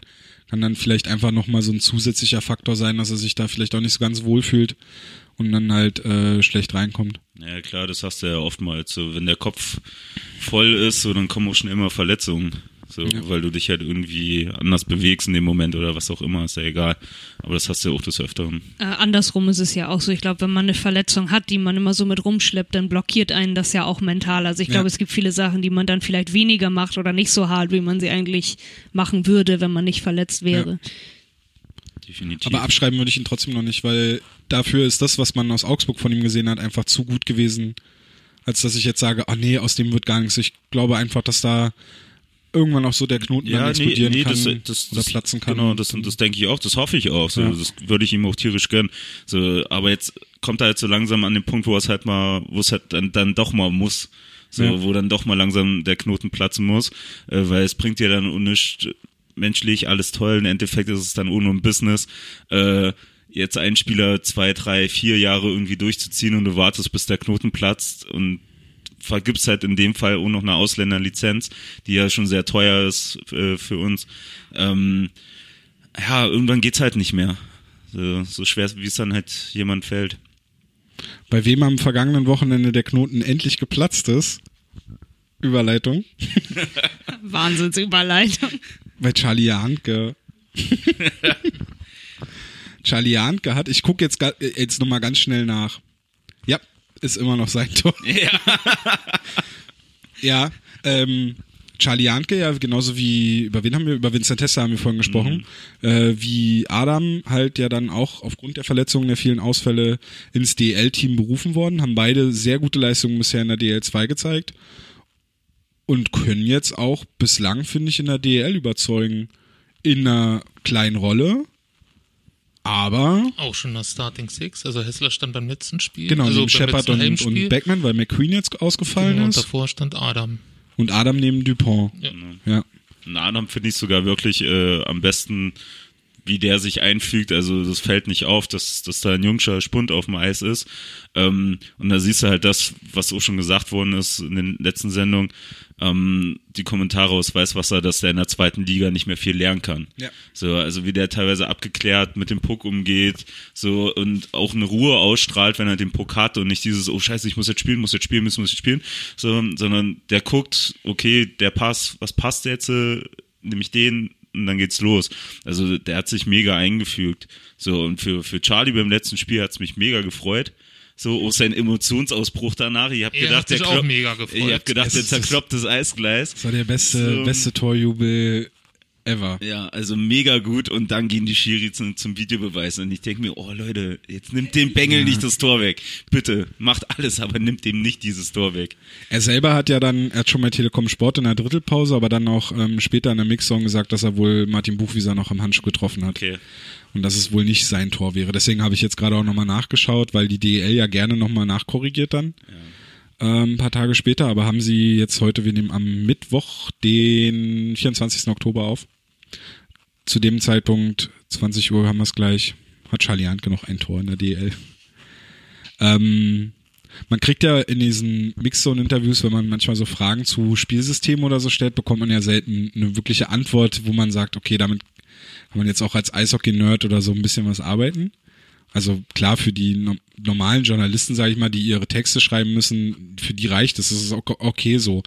Ähm, bei Janke fand ich es interessant, dass der beim letzten, bei, nach dem Spiel, wo er das Tor geschossen hat, ähm, gesagt hat, dass er, dass der Trainer, also Clément Joudon, nicht von ihnen fordert, einfach, wenn sie die Scheibe haben, Scheibe tief spielen, hinterherrennen, irgendwie aus der Ecke arbeiten. So dieses typische, wie Jugendspieler in Deutschland, auch in Berlin bis letztes Jahr quasi entwickelt wurden. Ähm, sondern dass der Trainer sie schon ermutigt, auch mit der Scheibe in die Zone zu gehen und, und auch mal ja, sich zu versuchen, was zu machen, sich also wirklich so zu spielen, wie sie es halt am besten können. Und das ist halt gerade bei Janke, finde ich, merkt man es, da ist irgendwie so ein bisschen, als wenn er jetzt freier auftritt. Und der Krupp fand ich, also wenn er dann bei Krupp mal aufs Eis durfte, ähm, war ja nicht so oft der Fall, dann hat man ihm halt auch angemerkt, dass es halt, dass er nicht so wirklich zum Zug kommen, gekommen ist. Und ey, guck dir Janke an, also ohne Ausrüstung übersiehst super, du den halt aus Versehen. Ja. ähm, und der ist halt nicht der Typ, der Scheiben in der Ecke rausarbeitet mhm. gegen einen Oliver Mebus oder so eine Typen, ja, ja sondern das ist halt wirklich einer, der, der muss halt mit Tempo über die über die Linie kommen und hat halt dann noch den Torricher, ne, der hat in diesem in dieser Situation, das kann man bei uns im Game Recap sich nochmal durchlesen, habe ich das Tor so Schritt für Schritt mal analysiert. Ähm, kann man da nochmal sich angucken. Da ist auch ein bisschen halt auch einfach dann dem geschuldet, dass Janke einfach weiß, okay, ich bin hier am richtigen Punkt, wenn ich hier bleibe, kommt der Puck und dann ja schießt er den halt auch ein. Definitiv, das sah nicht nach Zufall aus. Nee. Also das ist halt mal das erste von hoffentlich vielen Toren. Ich finde es halt auch ähm, bei, bei Adam hat Clément Jodor gesagt, dass er den sogar ab und zu mal bremsen muss. Mhm. Dass der nicht zu viel macht. Ähm, aber da ist, glaube ich, einfach wirklich. Das ist jetzt, glaube ich, wenn Adam wieder runter muss, ist einfach dem geschuldet, dass er in der Entwicklung dann trotzdem noch hinter Wismann und Müller ist. Ja, klar, aber ich, sind jetzt so ein paar Jahre Unterschied dann nochmal. Ja. Also normalste der Welt. Also du hast den einen, der jetzt mehr oder weniger seine zweite DEL-Saison spielt, komplett. Dann hast du den anderen, der drüben in der NHL gehandelt wird. So, und der vielleicht nächstes Jahr rüber zumindest sicherlich zum Camp oder sowas gehen wird. So, ähm, ja, da hast du einen riesen Abstand. Klar, normalste der Welt. Müller und Wissmann lassen es sich ja gerade gut gehen in Italien. Nee, sind wieder da. Sind wieder da? Ja. Okay. Es wäre sonst, also sonst hätte ich jetzt gesagt, es wäre ein Riesenskandal, wenn wir in Toronto leben würden oder so. Aber, aber ihr habt es ja nicht gehört, weil ihr unterwegs wart. Äh, Danny sagte im Eisbahn Live Podcast, die haben jetzt ihren Urlaub gehabt, den die anderen im November dann haben, während des Deutschland Cups und dafür ziehen sie halt dadurch. Ist mir scheißegal, wäre ein Riesenskandal, wenn ja, wir in einer ja. anderen Stadt leben würden. Überleg mal, wenn das in Montreal wäre oder in Toronto ja. oder sonst was, das wäre ein Riesenskandal. Mhm verletzt und alle anderen müssen Urlaub. arbeiten und die lassen es sich ja. gut gehen, ja. So eine Verletzung, nee. Ähm, aber wenn die beiden jetzt wieder, die kommen ja dann jetzt im November, sollen ja wieder, also soll einer, also Wissmann wahrscheinlich eher noch als Müller. Der hat ja eine, eine Schulter-Eckgelenksprengung, da weiß ich mhm. nicht, ob das, ob der jetzt schon dann wirklich nach sechs Wochen wieder da ist. Ähm, die einzige Möglichkeit, die ich sehe, dass Adam in der DL bleibt, wäre die, dass der Vertrag von Florian Kettemer Ende November nicht verlängert wird. Ja, das glaube ich aber nicht. aber das halte ich auch für sehr, wär, sehr wär, unwahrscheinlich. Das wäre der Oberarm. Also wenn das passiert, dann fange ich wirklich noch mehr an zu zweifeln als. Aber das wäre die einzige Möglichkeit. Teilweise. Ansonsten muss Adam wieder runter in die DL2, weil sonst ist da kein Platz ja, für ihn. Und das macht keinen Sinn, ihn auf die Tribüne zu setzen. vielleicht doch mal wieder bei Weißwasser. Ja, gut. Wieso sind sie jetzt nur noch Zweiter oder was? Ja, aber die haben heftig die verloren. Haben echt, drei, ja? vier Spiele jetzt hintereinander verloren. Okay, ich bin ehrlich, tut mir jetzt richtig leid. Was war das, 2-9? ja, 2 zu 9. Die haben letztes Wochenende 2-9 auf den Sack gekriegt. Franz Repp nach vier Gegentoren runtergenommen. Ja. Also. Schade. Ja, schade. Berlin. Ähm, Kette mal. Ja, also ganz ehrlich, wenn du den jetzt ziehen lässt, also ich glaube, das hat keiner gedacht, äh, dass er, dass er so eine Saison spielt bis jetzt. Ähm, Oh, alter Klugscheißer. Ähm, Ich hab's nicht gedacht, ich hab nö gesagt, hätte keiner gedacht. Achso, nö, ich, ich hab hm, verstanden. Nee. Okay, dann nehme ich das Klugscheißer zurück, zum Teil, weil du hast ja eine Liste. Ähm, äh, nee, aber klar, also das hat sich keiner gedacht, dass er so eine Saison spielt, vor allem mit dem Aspekt, dass er am Überlegen war, äh, generell aufzuhören mit dem Hockey. Halte ich ja für ein Gerücht. So, was ich auch, also davon haben wir uns auch drüber unterhalten. Also wenn du jetzt mit knapp Anfang 30 äh, jetzt schon zu alt für einen Eishockeysport wirst, oder wie alt ist er, 32, 33?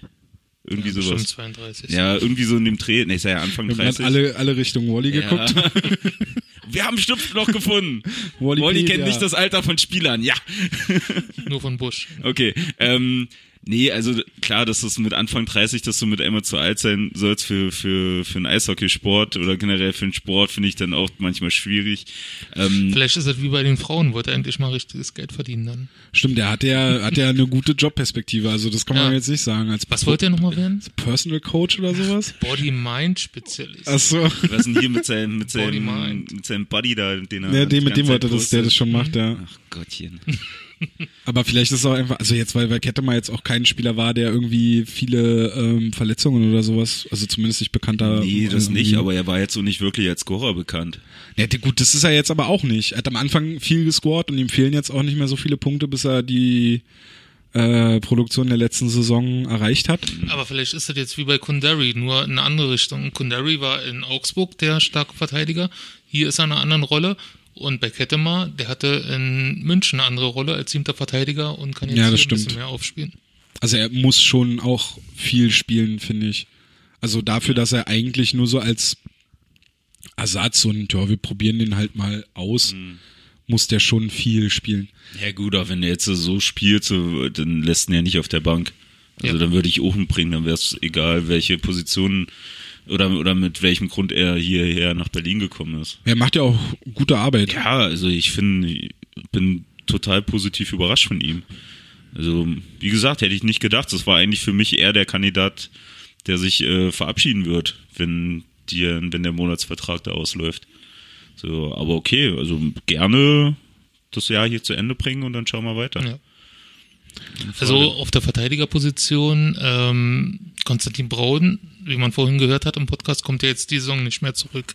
Ja, das war irgendwie auch abzusehen. Und von daher glaube ich schon, dass der Vertrag mit Florian Kettemer schon verlängert wird. ich denke, da war auch dann diese Auflösung des Vertrages mit Jason Jaspers auch so ein Hindeuten. Dass man, Um Platz im Cap Space zu schaffen. Ja, also ich denke mal schon, dass es ein internes Budget geben wird bei den Eisbären und dass man da vielleicht gesagt hat, okay, wir wollen Kette mal behalten, deswegen geben wir jemanden ab und wenn man dann, hey, so eine Option mit Jason Jaspers hat. Der war jetzt in Wolfsburg ja auch nicht so, also der, der war, der hat da so einen, einen Rankel gemacht. Am Wochenende, als die in Das Berlin ist der gespielt neue haben. geflügelten Begriff. Ja. Ist nicht mehr chillen, ich habe einen Rankel gemacht. Danke, Wolfsburg. Und damit haben wir den Folgentitel. Wir rankeln rum.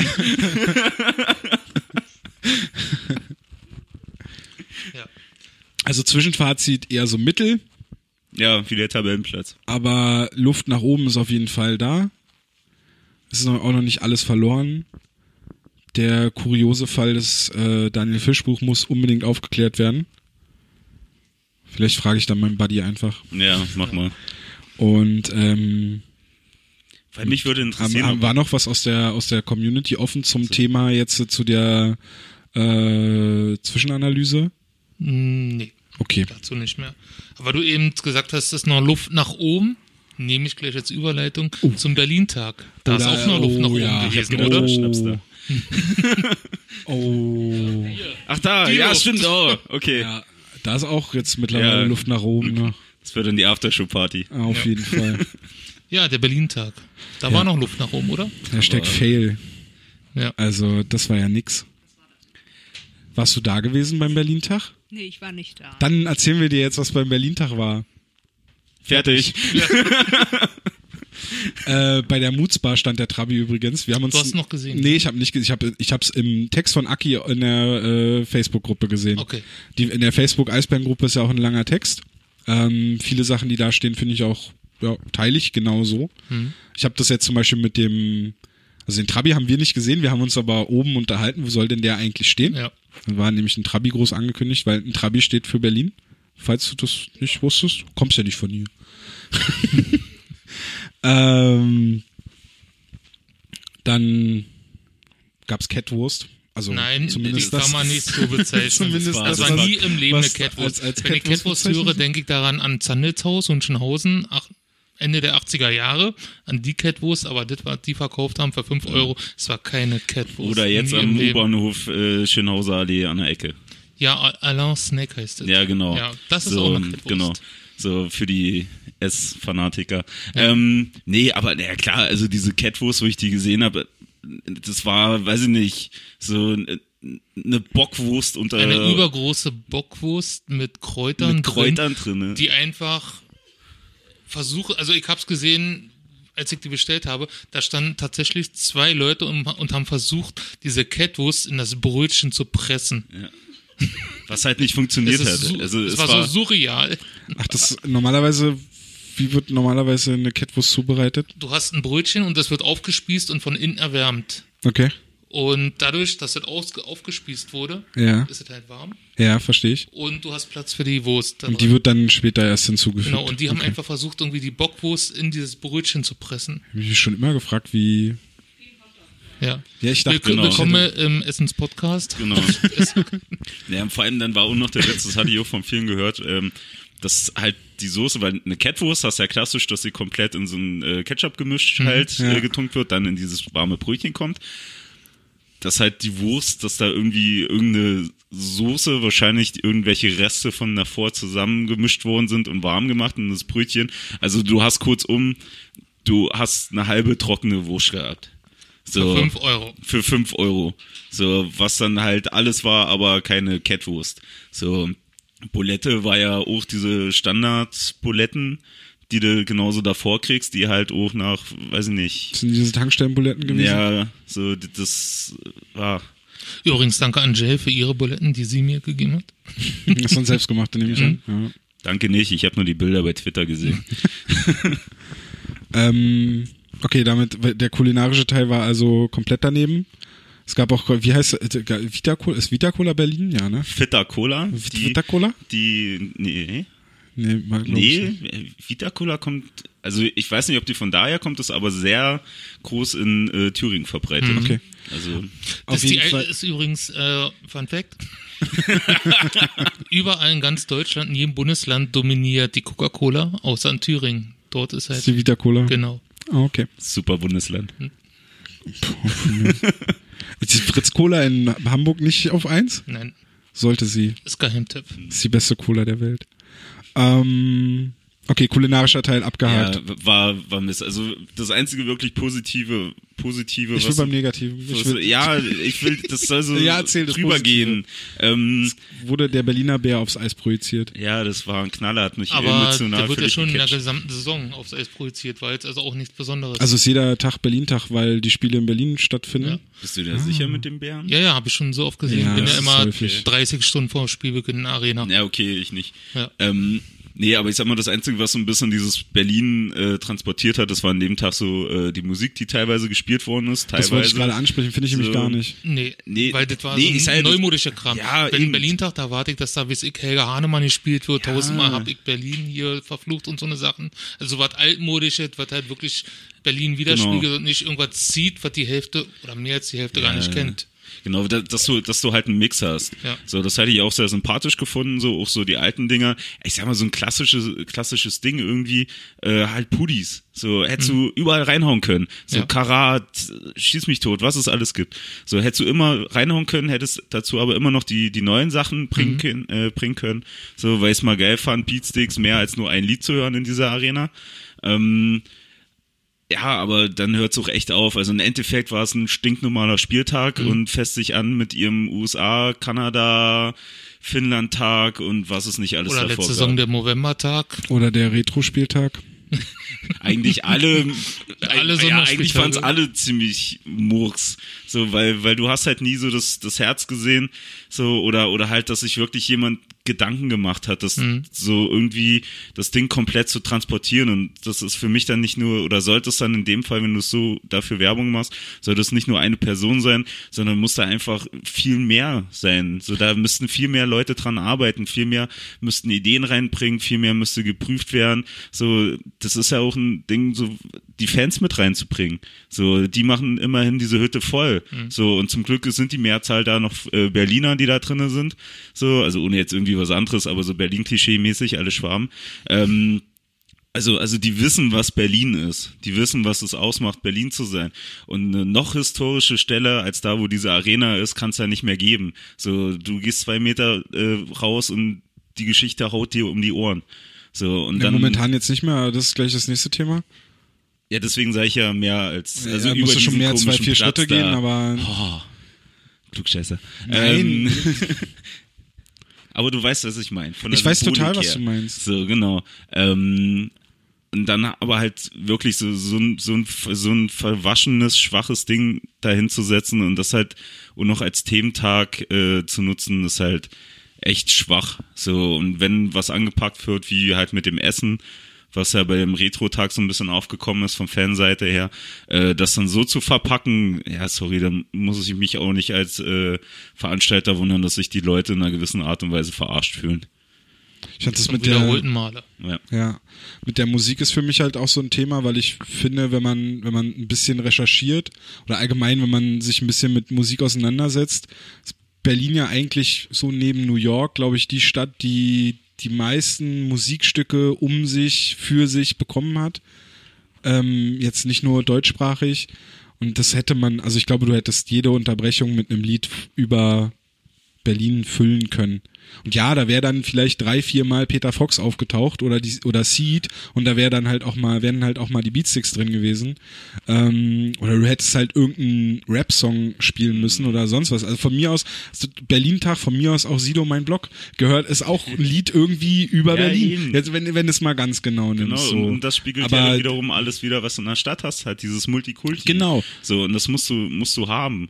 Also so. das Beste an diesem Berlin-Tag für mich war das Video, was einen Tag vorher auf Facebook veröffentlicht wurde. Ja. Was ich auch nicht verstanden habe, warum man das nicht unangekündigt in die Arena, dass man wenigstens einen Aha-Effekt hat oder oh, okay, das war cool. Lief das denn vor? Aber ja, ja, das, ja, das, das ja. lief so in den Dreh vom Spiel, als Desmond halt. Ja. Ach so, also ich, aber es wäre ja eigentlich, hätte man das ja auch als Werbeplattform eine Woche, zwei vorher nutzen können. Ja. Also so war es ja auch gedreht. Ja. Hm. So, also ähm, du, du, hättest es halt schon anders machen können, warum es dann einen Tag vorher bei Facebook gepostet wird und damit halt dieses Besondere, was du da vielleicht reinsetzen kannst, weggenommen wird, verstehe ich auch ja. nicht. So, aber halt auch mit der Musik, du hättest ganz viele andere Sachen machen können. So, was mir durch den Kopf geschossen ist, äh, Strafe gegen gegnerisches Team, so anstatt äh, den tollen Sponsor da mit äh, schlechter Musik zu unterstützen. Da kommen, da kommen die toten Hosen. Ja, so zum Berlin-Tag, geil. Zum Berlin-Tag so, kommen die toten genau. Hosen, die eine sehr lustige Aktion ja, gegen die Kölner Haie jetzt äh, vor ein paar Tagen gemacht Straftäter haben. Straftäter positiv dann in kommt Berlin ein, benutzt. Dann kommt ein fucking Lied der toten Hosen dann hätte man von mir aus, weiß ich nicht, die das Ärzte. Das ist die Berliner Luft. Das, das, wär, das, ja. meine, das war meine Idee in dem Moment, wo ich gedacht habe, das wäre nur lustig. Ja. Irgendwo vielleicht. So, oder ja, oder von mir aus diesen komischen Einspieler, den sie ab und zu mal bringen mit diesem, äh, meine Damen und Herren, willkommen Berlin Ostbahnhof ja. und bam, fertig. Aber dann da die toten Hosen zu spielen, mhm. weil was ja wohl der Sponsor so will, ja, dass es da gespielt wird, finde ich komplett, also war komplett in dem Fall komplett daneben, weil da weiß wirklich jeder, wo die herkommen und für welche Stadt die stehen. Also das Beste wäre. Da wäre es auch geil gewesen, da einfach die Ärzte zu spielen. Genau. Einfach so von wegen so, hey, heute ist Berlin-Tag, yeah. Toten Hosen hier, weißt du? Der Knaller wäre noch gewesen, wenn der Spieltag gegen Düsseldorf gewesen wäre. Von mir das, aus. Äh, hätten wir einen Ärzteaufkleber auf den DEG-Bus geklebt. Auf Campino draufgeklebt. Auf Campinos Gesicht. Wenn wir schon beim Negativen sind, wollen wir einen Schritt vor die Arena machen, auf den ich würde gerne noch eine kurze Sache, weil es Aki halt auch geschrieben hat und weil es mir tatsächlich auch so durch den Kopf gegangen ist. Ähm, diese kleinen Kunstdarsteller, die er ja geschrieben hat, die man dort hätte auf dem Eis oder in, um, in den Umläufen platzieren hätte können, mhm. finde ich zum Beispiel auch eine Idee, die du in so einer Situation, also gerade jetzt bei so einem Tag wie dem Berlin-Tag, da kannst du wirklich einen Hauptmann von Köpenick da rumlaufen lassen oder irgendwelche anderen Sachen. Und du hast ja wirklich in Berlin an jeder Sehenswürdigkeit steht so ein Typ rum, der sich darüber freuen würde, wenn er ein paar Euro dann halt durch die Arena laufen kann für ein paar Euro dann. Ja, definitiv. Also, also das, ist, das ist ja das, was ich meinte, wenn man natürlich äh, ein bisschen mehr Zeit zur Planung, so ist mein Gefühl zumindest teilweise immer bei solchen Aktionen, sich mehr Zeit zur Planung einräumt ja. und dann aber halt auch wirklich mal über eine längere Sparte mit, mit Leuten redet, so und der Kontakt ist ja nun da, ähm, dann finden da auch so eine Ideen statt, dass vielleicht nicht alle umsetzbar sind, ist auch klar, müssen wir auch nicht drüber reden. Aber dass du halt einfach, also was Besseres kannst du es nicht haben, wenn du es runterrechnest, ähm, deinen Kunden zu fragen, was willst du? So, ja, da sind dass wir halt, die Fans mitnimmt. Genau, so das mitnimmst, dass es getragen wird. So, wir haben ja nun wirklich das super Beispiel mit Pink in the Ring, so was ja eigentlich gefühlt auch noch ganz groß von den Fans getragen wird. Ja, oder der Red Block so, Day, ne? Ist genau, Red Block Day, der riesig entstanden ist. Ähm, aber es gibt ja die Aktion, wenn du mit den Fans Hand in Hand sowas machst, sowas besprichst, über einen längeren Zeitraum vernünftig geplant wirst, kommt was mega Geiles bei raus. Mhm. Und dass das immer noch nicht Klick gemacht hat, das auch bei solchen Aktionen zu machen, verstehe ich nicht. Willst du noch mal ganz kurz erzählen, wie das bei den Washington Capitals abgelaufen ist? Ja, ich habe mir jetzt vorher noch mal angesehen. Magst du die? Ich glaube schon. Okay. Ich habe mir noch mal vorher angesehen, wie so ein Themenspieltag dort zelebriert wird kann man jetzt nicht immer machen, dass hier die Botschaft mit reingeholt wird, aber da werden zum Beispiel am Eingang hier die Landesfarben Luftballons alle gemacht. Ähm, dann gibt es ein Spezialessen und ich habe mir das angeguckt, das waren Würstchen Sauerkrautburger, also es, es sah schon kulinarischer aus Typisch als amerikanisch. Ja, aber es sah kulinarisch gut aufbereitet aus, ja. besser als hier. Dann ähm, wenn die Grafiken im Social Media, also da wird der Social Media sowieso ganz anders groß geschrieben. Äh, die Grafiken werden richtig krass angepasst. Da hast du schwarz-weiß-rote rote Grafiken, Text war darauf Deutsch, also auf geht's Caps und so eine Sachen. Und wie waren die Grafiken hier? Statt Aufstellung stand Aufstellung. Ein Buchstabe gestrichen und oh, ja. Ja klar, und das kannst du halt alles machen. Da stellt sich dann halt für mich die Frage, okay, äh, ist es vielleicht zu groß für die Bären, um sowas aufzustellen? So sind da vielleicht wirklich zu wenig Leute da, die sowas machen können in der Geschäftsstelle? Mhm. So, oder geht man es vielleicht doch in einer gewissen Art und Weise falsch an? Vielleicht ist es auch einfach ein bisschen manchmal naiv, einfach so, wir machen jetzt einen Berlin-Tag. Also ich kann mir vorstellen, dass die ganzen Ideen drumherum viel größer waren, dass man viel, viel mehr machen wollte und dann halt einfach irgendwo an Kapazitäten gestoßen ist. Also vielleicht. einmal an Manpower, vielleicht auch finanziell und dann war vielleicht auch einfach die Deadline zu schnell da. Also vielleicht hätte man einfach sagen können, also vielleicht ist es auch einfach so, dass man sagt, okay, wir machen vielleicht nur ein oder zwei Themenspieltage in der Saison, aber die dann halt richtig, mit richtigen Grafiken, mit einem Video, was deutlich vorher erscheint oder einfach rechtzeitig erscheint, ähm, wo man halt einfach, wo man sich viel überlegt und wo man dann halt einfach was macht und dann nicht, wo das nicht so wirkt wie, scheiße, uns ist jetzt am Montag eingefallen, wir wollen am Freitag einen Berlin-Tag machen. Also mir kommt es halt immer so vor, dass es einfach nur ein Grund ist, um Tickets zu verkaufen. Fürs Marketing halt ist es, also es ja. ist es ja auch, es ja, ist ja ein Träger, aber ja. trotzdem will man ja auch die Fans, die so oder so kommen, oder auch die Fans, die wegen des Berlin-Tags kommen, mhm.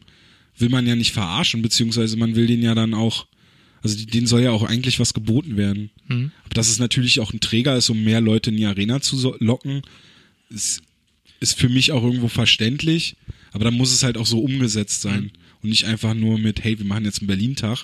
Und das Beste an dem Berlin-Tag ist das Video, ähm, und der Part darin von Hannes und vor allem von Buschi. Hm. So, das kann ja nicht das Beste am Berlin-Tag sein, dass das Video, was einen Tag vorher erscheint, das äh, diesen Berlin-Tag am besten repräsentiert. Nee, das auf jeden Fall und eigentlich so jetzt so beim Zuhören und ich hatte es glaube ich auch irgendwo gelesen gehabt, eigentlich ist es erschreckend, dass du in Berlin einen Berlin-Tag machst, oder? Ja, das also, ist aber dieses schon amerikanisch, also das gibt's auch äh, in, in, in Toronto und in, in Washington oder so, wo dann halt dann so diese Städte oder Bundesstaaten oder sowas dann halt sich schon nochmal abfeiern. Das ist schon okay, kann man machen. Hm. Finde ich schon. Wenn man es richtig macht. Wenn man es genau. richtig macht, ja. Aber eigentlich sollte ja Berlin immer bei Heimspielen präsent sein. Ja. Aber okay. Ethnische Minderheiten waren zum Beispiel auch nicht repräsentiert, repräsentiert so jetzt nee. um das auch nochmal abgehakt zu haben. Ähm, Jetzt können wir einen Schritt nach vorne machen. Okay. Bei dir ist es ja nur ein Schritt, weil du gehst zu Five Guys und holst dir ein Getränk. ja, ich werde eingeladen von dem Five Guy Typen. Oh ja, Ah, du hast schon Connection Ja. aufgebaut, ja? Sehr gut. Ja. Und das war für die ein sehr schlechtes Geschäft. Wollte da nur hin, hab gedacht, nee, ein Burger isst du mal nicht, weil es gibt ja Catwurst, Berlin-Tag. Ja. Und wollte mir dann nur einen Becher holen für 3,40 Euro und ein paar Mal nachfüllen. Und der hat mich eingeladen auf den Becher. Und wie gesagt, vielleicht müssten, mussten die diese Woche schon wieder schließen. und war gut? Also, was soll ich sagen? Ähm, ich war nicht begeistert. Ich glaube, ich krieg bessere Burger im Wedding. Entschuldigung. Das habe ich schon, schon von ganz vielen Leuten gehört. Ähm, ich finde es einfach, es ist, wird so ein bisschen zu einer extrem touristischen Abteilung da jetzt. Also so, also viel, noch viel schlimmer, als es vorher schon war. Fand ich oder finde ich. Ich war heute da so unglaublich voll, es war laut, man konnte sich nicht unterhalten. Ich habe meinen Burger schnell gekriegt, aber ob der den Preis jetzt wert war, weiß ich nicht, möchte ich bezweifeln. Also ich bin, würde da jetzt nicht groß Werbung für machen. Das ist mir vielleicht Dazu lest ausgefallen. ihr Das ist euch bitte Ding. den ähm, Tweet, Thread von Grampi Plauze durch. Der hat das alles ganz genau so aufgeschrieben in gefühlt 30 Tweets, aber wirklich wie ein Restaurantkritiker. Das wird hier eh gleich äh, irgendwie so eine kleine Essenssendung heute, oder? Der kulinarische Hockey-Podcast. genau. Ich habe tatsächlich. Äh, Essen mit der Hauptstadt. Der, äh, der Burgerladen, der daneben ist. Hans im Glück, den habe ich noch nicht getestet. Den, der auf jeden Fall. Den haben wir Das ja ist in ja Köln dann, getechnet, äh, den haben wir in getestet. Köln getestet, da war es Genau. gut, aber mal gucken, wie der, wie der jetzt hier ist. Ja. Also für mich gut, ich weiß nicht für euch was, Nee, ich. also die Süßkartoffeln waren super. ähm, Ähm, ja, ansonsten, wie gefällt euch der Platz so? Mir ist er zu clean, zu grau. Ja, passt halt zum ringsherum, ne? so, ist, halt, ist halt so, wie die Arena ist. Also ich bin da ohne nicht irgendwie lang gegangen, muss ich sagen. Ich nimm da meinen Weg vom Bogen zur Halle, so beim ersten Tag, wo er dann halt offen war. Läufst du halt eh lang da am, am neuen Fanshop jetzt vorbei.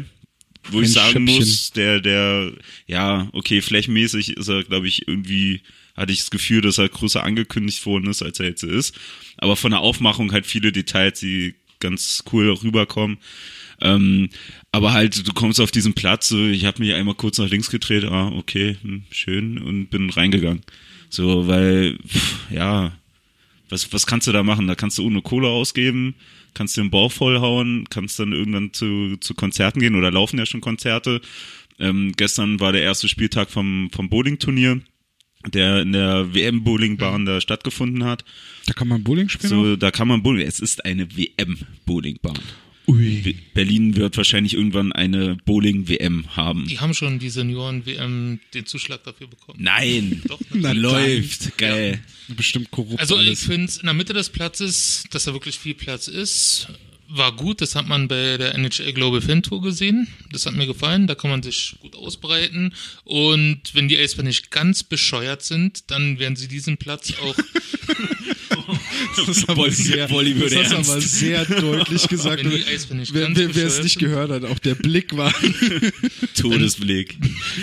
dann werden sie im Winter dort eine Eisbahn aufbauen und dort aber so richtig äh, marketingmäßig auffahren. ja, also die Idee ist kostenlos, lieber Eisbären. Ja. Äh, Das ist, aber Ja. ja, wäre Also- so ein Aktionstag, ne?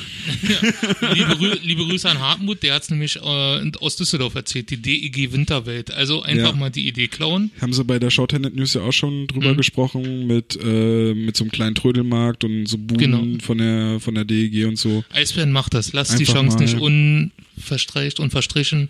Und Ungenutzt. ja, genau, ungenutzt.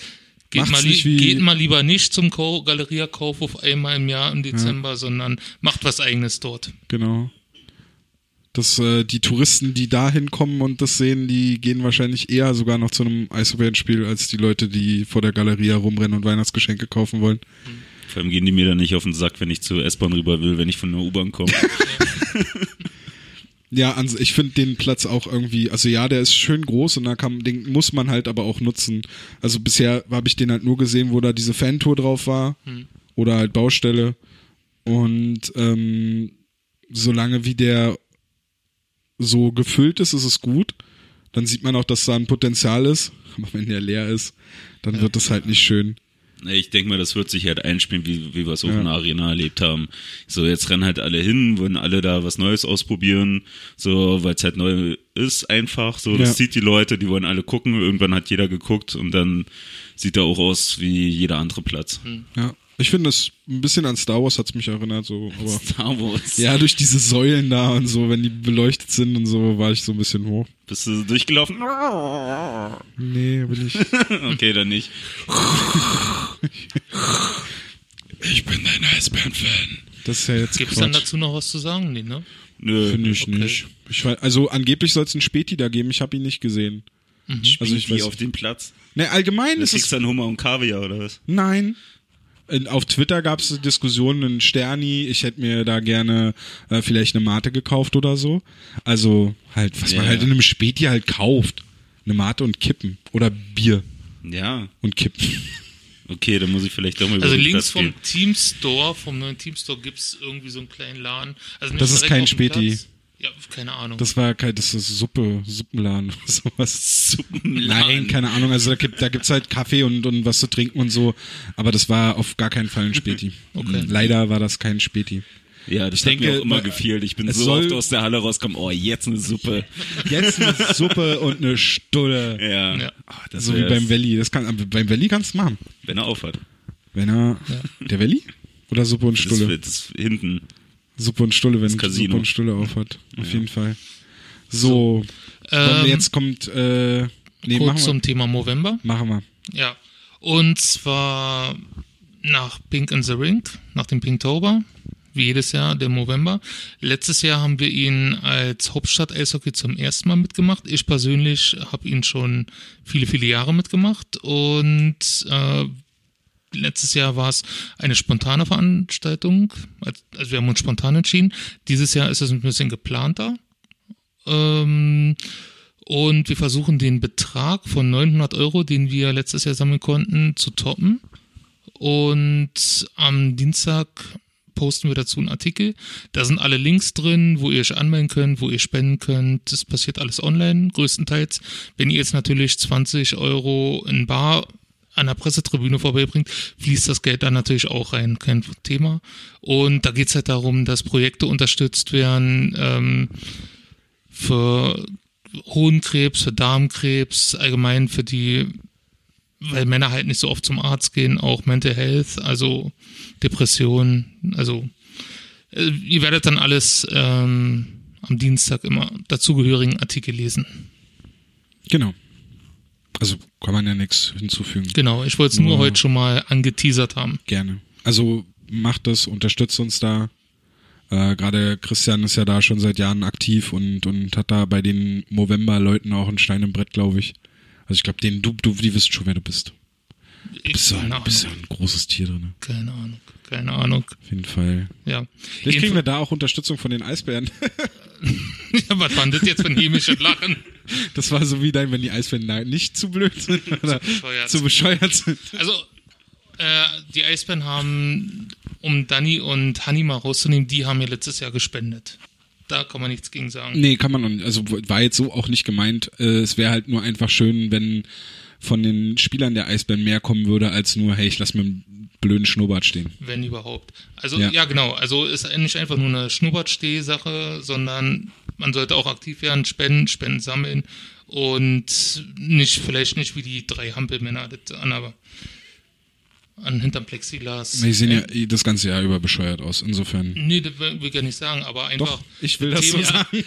aber einfach das Thema November sich auf, der, auf den Anzug schreiben und dann nichts dafür machen, das halt, finde ich ziemlich scheiße. Ja. ja, aber sieht doch toll aus, der Anzug. Ja, wunderbar. Und, und die ganzen tollen Bilder überall auf ja, den diversen so äh, Die sexistischen Medien. Sprüche. Und, das ist doch super. Ja, ja, die sind, ich mag die auch nicht. ähm, ist gut das war jetzt, also Werbung war es ja nicht wirklich, sondern war eigentlich nur der Aufruf, aber ich muss jetzt noch Werbung machen. Ähm, ist halt diesmal auch äh, witziger, letztes Mal haben wir uns ein bisschen drüber witzig gemacht, diesmal ist es tatsächlich Werbung, aber unbezahlt. Ähm, und zwar habe ich die Woche das Buch von Bernd Schwickerath, den geschätzten Kollegen von den Shorthanded News Leuten, äh, zugeschickt bekommen. Die stärkste Liga der Welt heißt das. Eishockey in der NHL und erzählt die Geschichte der NHL von ihren Anfängen bis hin zu ihrem jetzigen äh, 100 und einjährigen Bestehen in vielen Facetten.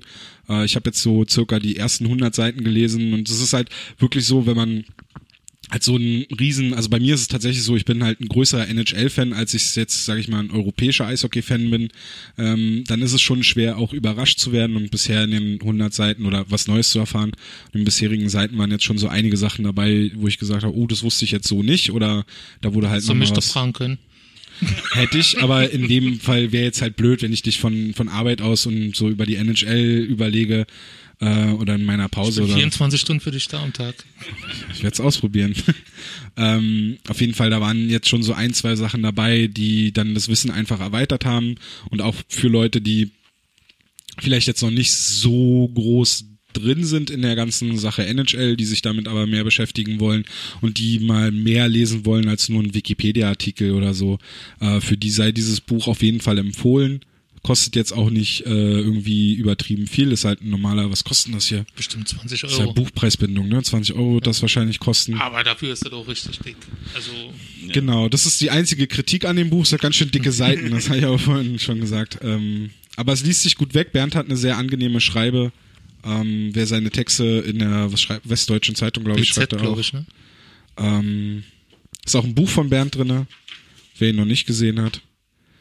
Äh, Westdeutsche Zeitung, Frankfurter Allgemeine Zeitung und äh, hier steht auch Eishockey News. Ich habe noch nie einen Text von Bernd in der Eishockey News gelesen. Aber, Aber bei okay. Spiegel Online.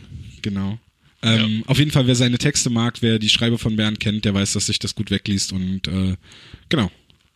Ich hoffe, dass Hauptstadt Eishockey irgendwann noch irgendwo erwähnt wird. Aber ich glaube noch nicht so stark dran. Wir brechen einfach da ein in die Druckerei und schreiben das überall. Ich schreib's einfach selber hier. Ich schreib's einfach hier irgendwo Hauptstadt Eishockey. Ja, also wie gesagt, äh, Werbung äh, unbezahlt, weil wir, weil ich halt das äh, Rezensionsexemplar kostenlos zugeschickt habe, aber das ist halt auch eine Sache, für die ich gerne Werbung mache und ähm, die Kollegen der Shorthanded News erwähnen uns ja auch immer wieder, weisen auf uns hin, ähm, ja, sind halt Freunde in dieser Medienwelt, würde ich sagen, von uns und deswegen Genau. ist es gerne du hast das. Rezensionsexemplar bekommen und ich warte noch auf meine Lieferung. Ich habe es ja auch noch vorbestellt. Also so, ich gebe auf jeden, ja, ja, ich gebe Ah. auf jeden Fall noch Geld für dieses Buch aus. Ähm, ich muss mit Bernd noch mal reden. Vielleicht werden wir das äh, Rezensionsexemplar dann auch versteigern, äh, ver, ver, ver, verschenken, verlosen. Verlosen, ja, das Ja. ist eine sehr gute Idee. Aber dann mit einer richtigen, schwierigen NHL-Frage. Genau. Okay. Wie, wie, wie heißt das Team aus Washington, welches Christian vielleicht mag, vielleicht aber auch nicht? Canucks. genau. Ja. So, kommen wir dann noch kurz zu den Fragen der Community, oder? Machen wir jetzt die Community-Fragen? Ja, sind ja nicht so viel. Nö, weil jetzt ist ja auch bis jetzt so lang ist die Sendung ja bis jetzt auch noch nicht. Naja, fast zwei Stunden. Ah, ja, ja. Aber wir waren jetzt auch länger nicht da. Also deswegen hier heute die doppelte Dröhnung. Okay. Ähm, Also unser geschätzter Leser Frank Rehfeld fragt über Twitter, ähm, was denkt ihr, welche Möglichkeiten die Eisbären hätten, die Juniors mehr Aufmerksamkeit zukommen zu lassen?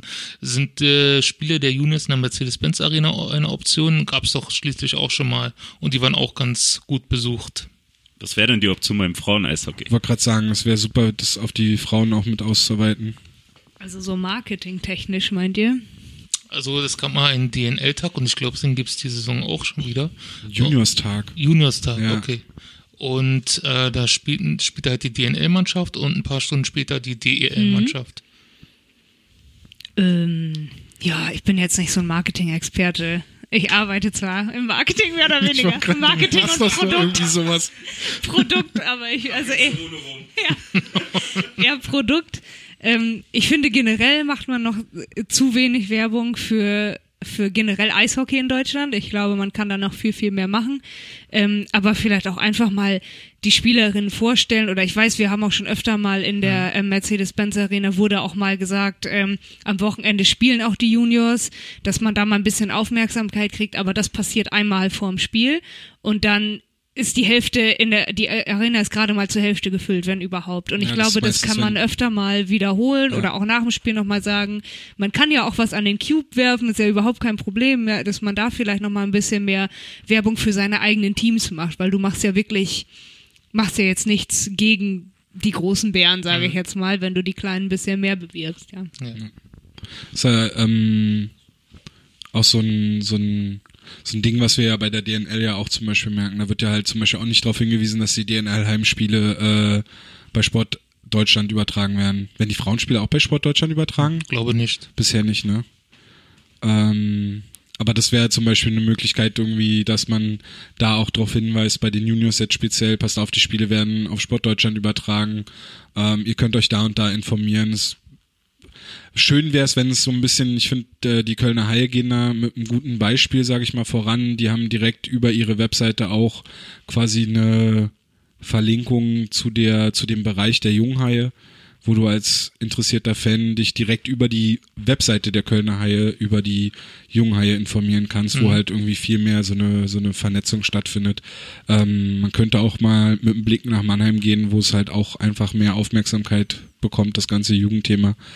Ähm, das, also ja, das wäre halt einfach insgesamt schön, wenn, wenn man das alles auch ein bisschen ernster nehmen würde und sich nicht erst dann, also das ist halt auch so ein beliebtes Thema von Marc Dannbeck, schöne Grüße, ähm, dass die Spieler halt leider immer erst bekannt werden, wenn sie dann für die Eisbären spielen. Und es wäre Genau. eigentlich, das Ziel muss eigentlich sein, dass du einen Spieler wie Charlie Ahnke, Vincent Hessler, Maxi Adam halt schon äh, kennst, bevor er sein erstes Spiel für die Eisbären im Profiteam macht, durch Ja. Zufall, weil irgendjemand verletzt ist. Du musst halt wissen, okay, jetzt kommt der Spieler, ähm, jetzt beispielsweise Jake Ustorf oder, oder die Spieler, die jetzt quasi auf dem Sprung sind, ähm, die kommen jetzt. Und du musst halt schon wissen, ähm, der, der, Spieler, der da jetzt kommt, der hat schon das und das im Nachwuchs gerissen, Ja.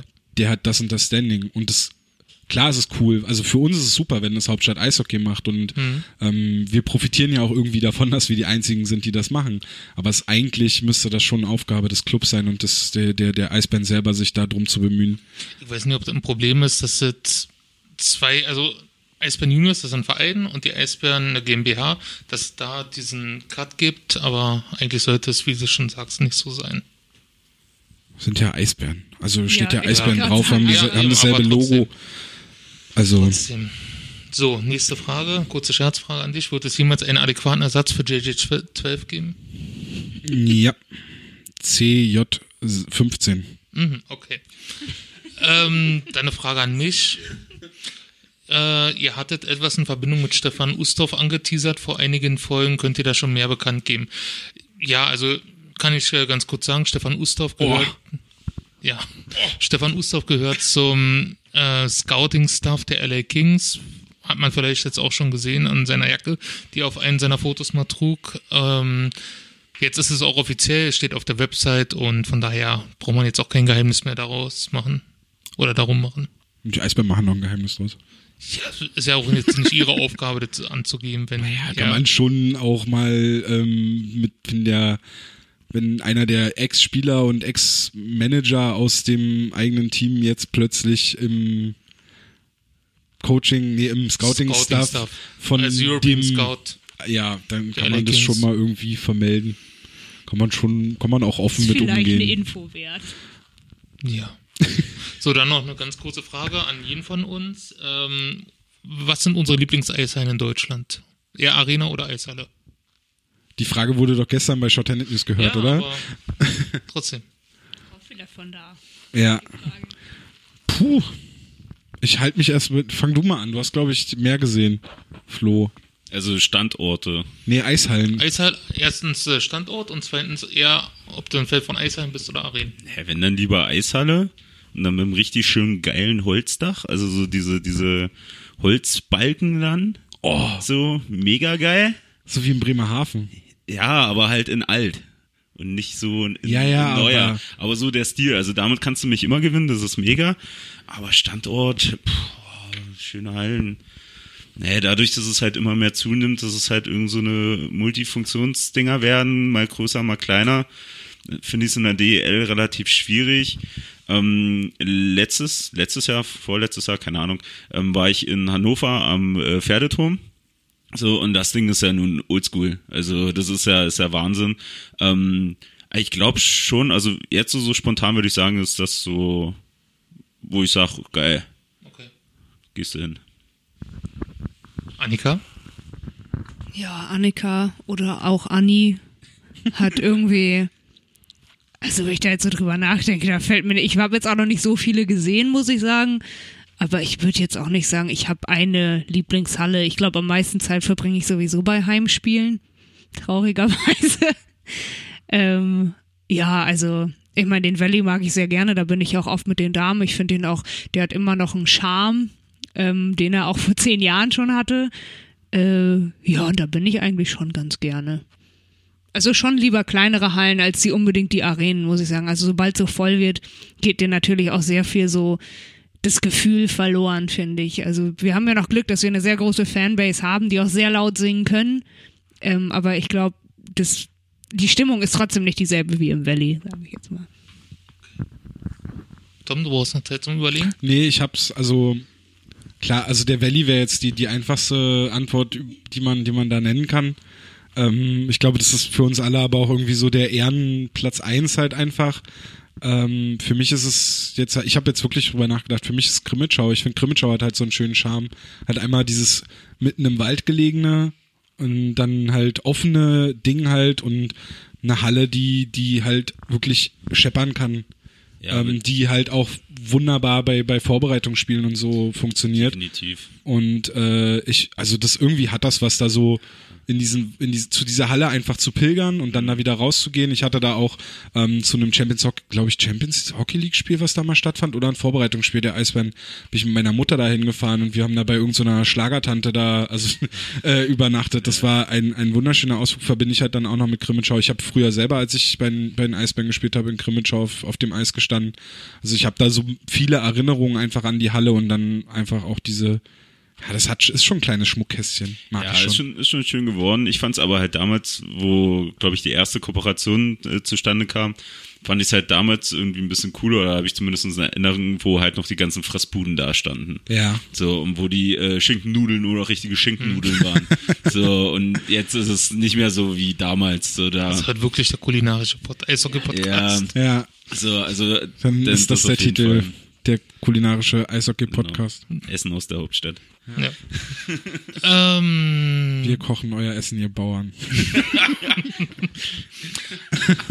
also ich war jetzt äh, sechs, sieben, acht Jahre bestimmt nicht mehr auswärts, deswegen habe ich die ganzen anderen Arenen nicht mehr so gut in Erinnerung, aber positiv, weil wir jetzt ja vor drei Wochen in Düsseldorf waren, ist mir die Halle natürlich in Erinnerung geblieben, weil die war schön kompakt, war nicht so groß, modern. Ich mag ja moderne Arenen. Äh, ohne jetzt den kleinen Hain wie dem Valley irgendwas absprechen zu wollen, aber für mich ist es halt gemütlicher und alles. Also ich bin halt auch schon im gesetzteren Alter. Du Und- brauchst eine Rolltreppe. Gibt's ja da nicht. Gibt's ja, gerade sagen, Düsseldorf, stimmt, das Düsseldorf gibt's ja nur, Zurückgezogen, ja. genau, und nur ein Fahrstuhl, wie ich in der, Echt, ja? Ja, wie ich in der Recherche vorab Ja, okay, in, gelesen Düssel habe. in Düsseldorf machen so nach dem ersten Drittel die Kassen zu, also von daher. Ja. Aber anderes Thema. Ja. Deswegen Nee. bezahlst du da jetzt wieder mit Geld. Ja, Also wenn die echt. Kassen auf sind. Ja. Nee, also Düsseldorf hat mir ganz gut gefallen, war schön kompakt. Ich glaube, wenn ich mich richtig erinnere, ist so ein bisschen wie Ingolstadt. Die ist, ist auch eine neue Multifunktionsarena, aber nicht so groß und ja, solche Hallen mag ich eigentlich ganz gerne. Ja, eine schöne Auswahl, würde ich sagen. Jo. Ja. Also, weil du warst ja auch in, jetzt ganz kurz noch, du warst ja in Nordamerika in ein paar Hallen. Welche war da die schönste? Hm. Also Damals außer die noch das. Verizon Center. Nein, die zählten ja von den anderen. Na, äh, von den anderen, da war ich ja nur dann im Nassau Veterans so. Memorial Coliseum und das war ja von, von den NHL-Arenen quasi der Wellblechpalast der NHL. Ist es ja, Ja. nur noch bevor der Renovierung. Genau. Vor der Renovierung. Also es war ziemlich rustikal dort. Okay. Ach, du warst so in zwei Arenen in, in, in Nordamerika. Ich dachte, Ähm, du hattest, ja. du hast schon, hast schon ein paar mehr gesehen. Ach nee, Basketball findet ja da in derselben In Halle statt. derselben Halle. Genau. Genau. Klar. Ja. Na gut, dann kann ich das teile teile ich deine Ansicht. Ja. Okay. Gut. Dann bleibt uns jetzt nur noch zu sagen, folgt uns bei Twitter unter @eisbärennerds, folgt uns auf Facebook und auf Instagram unter Hauptstadt Eishockey. Schaut ab und zu mal bei hauptstadteishockey.com vorbei. Wir würden uns wahnsinnig freuen, wenn ihr jetzt die zwei Stunden gehört habt und uns dann äh, einen Kommentar da lasst und uns äh, bewertet bei iTunes, eine Bewertung äh, hinterlasst. Über jede Art von Feedback zu diesem Podcast freuen wir uns natürlich auch. Auch mal auf unseren YouTube-Kanal schaut. Auf unseren YouTube-Kanal schaut. Denkt dran, wir haben jetzt einen Deal. Ihr müsst Samstag alle zu den Eisbären Juniors Frauen gehen. Ihr habt Samstag eh nichts anderes vor. Die Eisbären spielen jetzt wieder sonntags zu Hause. Ähm, Und da kommt ihr auch ein bisschen früher, um Rezept zu sehen, oder? Genau, da findet ja noch vorher das Gazprom-Spiel statt. Da äh, der Eintritt ist da frei, also könnt, könnt ihr dann auch noch Rob Sepp sehen. Ähm, Genau. Wir sind auch schon früher da, weil wir eine Sonderfolge zum 25-Jährigen des Eisdynamos aufnehmen. Das kann man jetzt schon Genau. mal äh, verraten. Das werdet ihr dann wahrscheinlich nächste Woche schon hören. Am 31. Genau. Und äh, ja, bis dahin. Vielen Dank fürs Zuhören. Und äh, Ciao, ciao. tschüss. Tschüss. Tschüss.